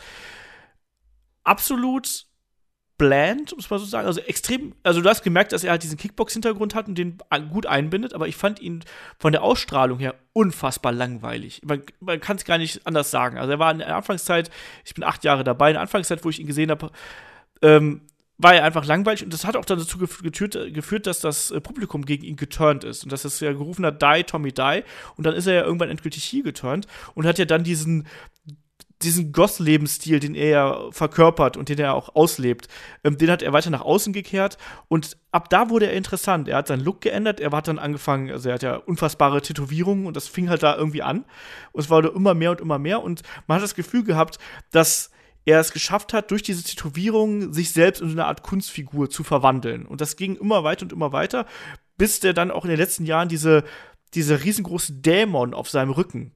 Ich weiß noch, ich kann mich noch an die ersten Shows erinnern, da hatte der Dämon nur eine Outline. Und es wurde eben immer mehr und immer mehr und es wurde immer Fabio und immer Fabio. Und irgendwann hast du gesagt, so, das ist, jetzt ist das Kunstwerk fertig und diese Figur ist fertig. Und so war es halt eben auch mit Tommy End. Und er wurde auch immer dunkler und dunkler. Es gab ja dann diese, ähm, Zusammenkunft mit äh, Michael Dante zur Samaritan Death äh, Squad und dann natürlich auch gab es ja die Legion zusammen mit ähm, nicht Mikey Whipwreck, sondern Mikey, wie heißt er? Shaggy? Äh, Mikey Whiplash? Whiplash, genau. Ich verwechsel die beiden immer. Mikey Whiplash, genau. Hast du Mikey Whipwreck sagen wollen? Ich habe, nee, ich habe Mikey, es ist eben nicht Mikey Whipwreck, sondern Mikey Whiplash. Ja. Ähm, die haben auch überhaupt gar nichts miteinander nee, zu tun, aber ähm, aber die, die drei in Kombination als die Legion waren ja dann noch mal die Ausgeburt des Bösen und so. Und ich habe ich hab Tommy ja auch persönlich erleben dürfen, ähm, weil er äh, mich einen Nachmittag gequält hat. so, ich habe ja da anscheinend so ein Fable für. Ähm, nee, ich habe ja mal vor sechs Jahren oder so ein Tryout bei WXW gemacht, ähm, wo sie halt eben neue Students für die Academy gesucht haben. Also da, ähm, beziehungsweise, doch damals war es schon die Academy, aber man hat damals gesagt, wir nehmen nicht jeden auf, sondern man muss halt ein Tryout machen und die haben halt eben Anfänger-Tryout gemacht. Ähm, und da habe ich mich dann auch mal beworben und bin dann mal dahin gefahren. Unter anderem habe ich damit ähm, ähm, Vincent Schild äh, war in meiner Gruppe mit dabei übrigens. Ähm, ja, und, und das, was du gesagt hast, stimmt schon. Also Tommy äh, nimmt die Sachen, also der nimmt Wrestling sehr, sehr ernst, der lebt das. Ähm, wenn er Trainer ist, erwartet er von, von dir absolute Konzentration, kein, kein Spaß, kein Lachen, aber das ist absolut okay. Ähm, und er, er, ist, er, ist, streng, aber gerecht, so würde ich mal sagen. Also ich habe ich hab einige Blessuren von dem Training mit ihm davon getragen, weil ich nicht richtig fallen konnte ähm, wo er mich ein paar Mal umgeschubst hat. Und äh, ich habe dann doch gemerkt, dass hier, wenn dich jemand wie ein Tommy End umschubst, fühlt sich das doch anders an, als wenn dich einer von deinen ähm, Kumpels anschubst oder so. Ähm, aber nein, das war, das war, das war schon interessant und vor allem sein, sein Abschlussfazit war ja dann schon interessant. Ich war ja damals so 32, wo er da gemeint hat, so ja, er guckte mich halt an mit seiner ne, versteinerten Miene und meinte so, deine Koordination ist furchtbar. ja, aber das kannst du lernen. Ne? Und dann meint er noch so, ja, das, wir können dir das beibringen, wenn du das möchtest. Aber überleg dir, du bist eigentlich, ähm, du hast dich hier darauf vorbereitet, das habe ich wirklich. Und, aber überleg dir, du bist, ähm, du bist 32, du bist eigentlich schon zu alt dafür. Also überleg dir, ob du das deinem Körper antun möchtest. Ähm, und dann kam danach nochmal Michael Dante zu mir, der halt ungelogen einer der nettesten Menschen der Welt ist und der vor allen Dingen eine Stimme hat, die nicht zu seinem Körper passt. Hm. Ähm, aber er ist ein unfassbar netter, netter Typ und humorvoller Mensch. Der kam dann auch mal zu mir und hat mal kurz mit mir gesprochen. Und im Endeffekt bin ich nach Hause gefahren, habe gemerkt, dass mir alles wehtut und habe gedacht, so, nee, ich bin da zu alt für. So. Aber Tommy End ist ein, ähm, er ist absolut verdient da, wo er jetzt steht und ich hoffe einfach, dass er da weiter aufsteigt. Und äh, ich glaube, da können wir uns alle drauf freuen, einfach mit ihm diesen Weg noch zu gehen. Und äh, das ist ein guter Typ und der ist auch äh, ein Typ, der das Wrestling gut verkörpern kann. Ich habe jetzt auch mal eine Frage an dich, Olaf, wo wir gerade bei, bei Alistair Black, Tommy End sind. Äh, glaubst du, er wird es schaffen, im Hauptroster einen World Title zu halten? Ja. Das glaube ich. Ich glaube, dem, dem, dem, dem traue ich das zu. Ich glaube, dass der äh, bei Raw weiß ich nicht, aber ich glaube, dass der bei SmackDown ähm, da den World Title halten kann. Ich fand die letzten Interviews, die er bei NXT gemacht hat, ähm, fand ich extrem beeindruckend. Ich finde die Ringpräsenz, die er an den Tag legt, extrem beeindruckend. Ich glaube, dass er etwas zu dem WWE-Produkt dazu gibt, was das WWE-Produkt momentan nicht hat. Und das wird die WWE auch erkennen und das werden die Fans auch erkennen. Das unterstreiche ich so. Ja, absolut. Ganz meine Meinung. Also, das ist ein zukünftiger WWE Main Eventer und ich freue mich drauf und ich hoffe, dass er bei War nach WrestleMania debütieren wird, weil das äh, sagt dann auch immer schon viel aus, dass die WWE viel von einem hält. Ja, genau das. Ja, dann würde ich sagen, sollen wir noch eine machen oder sollen wir keine mehr machen? Eine noch, komm, eine Frage ah, noch. Eine machen, machen wir noch. Okay, komm, dann nehmen wir die von der, äh, von der Verena. Und die Verena fragt, äh, wie seht ihr die Zukunft von Brock Lesnar? Falls er die WWE verlässt, wird er noch einmal bei UFC antreten? Wenn ja, welche Chancen gibt ihr ihm? Also, erstmal die erste Frage: Wie siehst du die Zukunft von Brock Lesnar? Wir gehen jetzt mal ganz äh, prophetisch davon aus, dass er bei WrestleMania seinen Titel verliert. Bleibt er danach bei WWE oder geht er? Ähm, ich glaube auch, dass er, also er muss einfach seinen Titel jetzt, jetzt bei WrestleMania verlieren. Er hat ihn jetzt lang genug und diese äh, Geschichte, dass er eh nicht immer da ist, äh, hat sie einfach jetzt abgenutzt. Das mag ich einfach nicht mehr, nicht mehr sehen. Ich will jetzt den Universal-Titel auch regelmäßig bei War sehen. So. Und auch verteidigen sehen.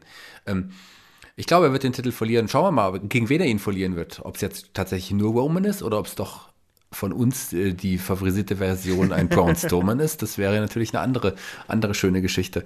Aber ich würde ihn danach gern nicht verlieren bei der WWE.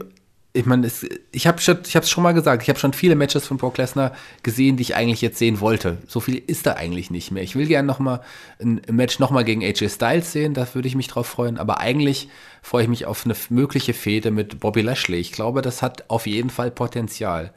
Und dann mal schauen. Also, falls er denn tatsächlich die WWE für immer verlässt ähm, und man ihn noch mal bei UFC sehen sollte, wäre auf jeden Fall interessant. Aber er ist jetzt nicht mehr in dem Alter und nicht mehr in der Form, da auch wirklich, ja, in großen Matches ja, aber nicht mehr in richtig wichtigen Matches oder in Title-Matches zu stehen. Das glaube ich, ist die Zeit ist vorbei. Ja, das sehe ich auch so. Ich glaube auch, dass er sich das nicht mehr antun muss, nochmal zur UFC zu gehen. Ich glaube, also ich meine, er hat ja, er hat das ja nochmal gemacht und äh, das war ja dann auch okay und ich glaube, er hat auch mit UFC vielleicht erstmal abgeschlossen. Also außer die machen ihm halt nochmal ein richtig geiles Angebot, dann weiß ich nicht, aber ich weiß nicht, ob er das nochmal machen muss. Und du hast schon gesagt, also irgendwann ist ja auch die, wie soll man sagen, die körperliche, die körperlichen Möglichkeiten ab einem gewissen Alter, die lassen ja auch ein bisschen nach. Und ich glaube, für ihn, ich glaube, der hat, was, was UFC und was sowas angeht, alles erreicht. Ich wüsste aber auch nicht genau, was er danach macht. Also, ähm, ich würde ihn auch ganz gern bei WWE weitersehen. Bobby Lashley steht ja immer noch im Raum. Ansonsten, ja, ich weiß nicht, gegen wen man ihn noch setzen könnte, ehrlich gesagt, weil normalerweise hast du ja so die, die klassischen äh, Kandidaten hast du ja gerade schon richtig gesagt, die haben wir ja eigentlich alle durch, ne? Also wir hatten ein Match gegen Samoa Joe, ähm, wir hatten ein Match gegen, äh, gegen Braun Strowman, wir hatten gegen eins gegen AJ Styles. Ich weiß nicht, wen er da noch irgendwie äh, kriegen sollte. Ich glaube, so ein Match gegen Elias zum Beispiel fände ich nicht so interessant. John Cena hatten wir schon. Ähm, fallen mir nicht mehr so viele ein. Also, und aus dem NXT-Roster sehe ich auch nicht unbedingt Leute, die da seinen Stil ja, so mitgehen könnten vielleicht. Ich meine, Alistair Black wäre natürlich irgendwie interessant zu sehen, aber trotzdem glaube ich nicht, dass das einem von beiden was bringt. Ähm, ja, und ansonsten muss ich einfach mal, einfach mal schauen. Aber ich denke auch, dass die Fehde mit Bobby Lashley halte ich für durchaus äh, möglich und wahrscheinlich, dass die kommen wird. Ne? Wir haben auch nochmal eine Frage gehabt, ja, von wegen, ob er wie, ähm, ja, wie man anders weiter einsetzen könnte. Ich weiß es ehrlich gesagt nicht. Aber ich hoffe einfach auch, dass er halt der, der der Liga erhalten bleibt, weil er halt trotzdem ja auch irgendwie der hat halt einen Wiedererkennungswert und er bringt auch immer irgendwas Besonderes äh, mit in die Shows rein, was halt eben äh, andere Wrestler eben nicht mit reinbringen. Und das ist dann eben ähm, das Nette an der Sache eigentlich von einem Brock Lesnar. Und insofern denke ich mir, sollten wir den auch behalten, auch wenn er äh, WWE viel Geld kostet. Aber ich glaube, dass der auch für uns Fans einfach äh, ja, einen guten Unterhaltungswert hat, finde ich zumindest. Auf jeden Fall, aber ich würde Lesnar ungern als Aufbaugegner sehen für, für junge Stars, die man jetzt im Main Event ja. pushen will. Das passt da, in die Rolle passt halt einfach auch nicht. So, deswegen wird es schwierig, ihn. Ich weiß nicht, wie man ihn wirklich einsetzen soll. Dann gegen Bobby Lashley will ich gerne sehen, aber ansonsten tatsächlich schwierig. Ja, wer wir hatten letztens noch mal die Frage gehabt, ob, äh, ob man ihn gegen Batista noch mal sehen würde. Und da glaube ich halt, dass Batista das nicht machen würde. So, ich glaube, der braucht das einfach nicht mehr. Der ist, verdient genug Geld in Hollywood und auch der ist ja nicht mehr der Batista, den wir von früher mal kannten. Also ich glaube, so Batista gegen, äh, gegen Lesnar wäre halt so vor zehn Jahren richtig geil gewesen. Ja. Oder so. Ja, aber gegen AJ, das Match möchte ich noch mal sehen. Und da kann gerne ein AJ auch gewinnen. Und was schon noch irgendwie cool wäre, wäre natürlich ein Match Brock Lesnar gegen ähm, Daniel Bryan. Ja, habe ich auch gerade gedacht. Ich habe genau ja. in dem Moment, wo du das gesagt hast, so ja, habe ich auch gerade dran gedacht. Ja, mal gucken. Schauen wir mal. Aber ich würde sagen, dann äh, machen wir hier auf diesen Podcast erstmal den Deckel. Also, weil nächsten Wochen haben wir auch noch äh, kräftig, äh, kräftig Podcast hier in der auf Halde. Also wir haben jetzt ja die, die Review zu Elimination Chamber steht an. Ähm, dann nächstes Wochenende gibt es die Durchstarter 2018, also sprich, da werden wir wahrscheinlich dann auch über einen Alistair Black nochmal äh, ausführlich sprechen. Da gehe ich mal ganz stark von aus. Ähm, Ihr wisst, wenn ihr uns unterstützen möchtet, tut ihr das auf Patreon. Da gibt es äh, jede Menge Content. Wir haben das Interview mit Mike Bailey jetzt äh, in den vergangenen Wochen veröffentlicht, also Speedball Mike Bailey, äh, kanadischer Wrestler, der sehr viel über sich, über seine Wrestling-Philosophie und über seine Wrestling-Vorlieben äh, ge gesprochen hat. Unter anderem auch darüber, was DDT für ihn ausmacht. Also nicht die Aktion, sondern die, die äh, japanische Promotion.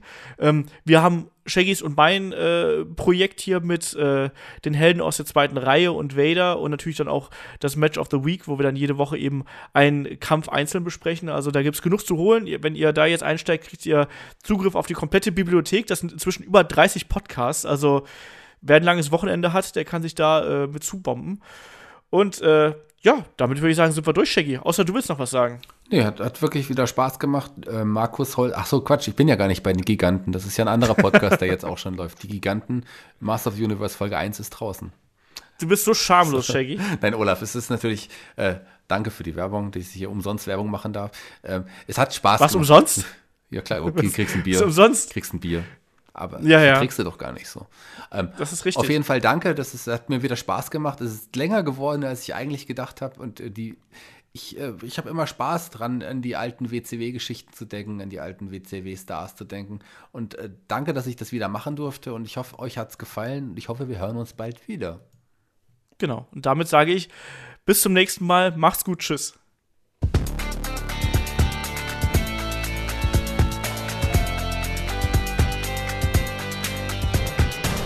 Headlock, der Pro Wrestling Podcast.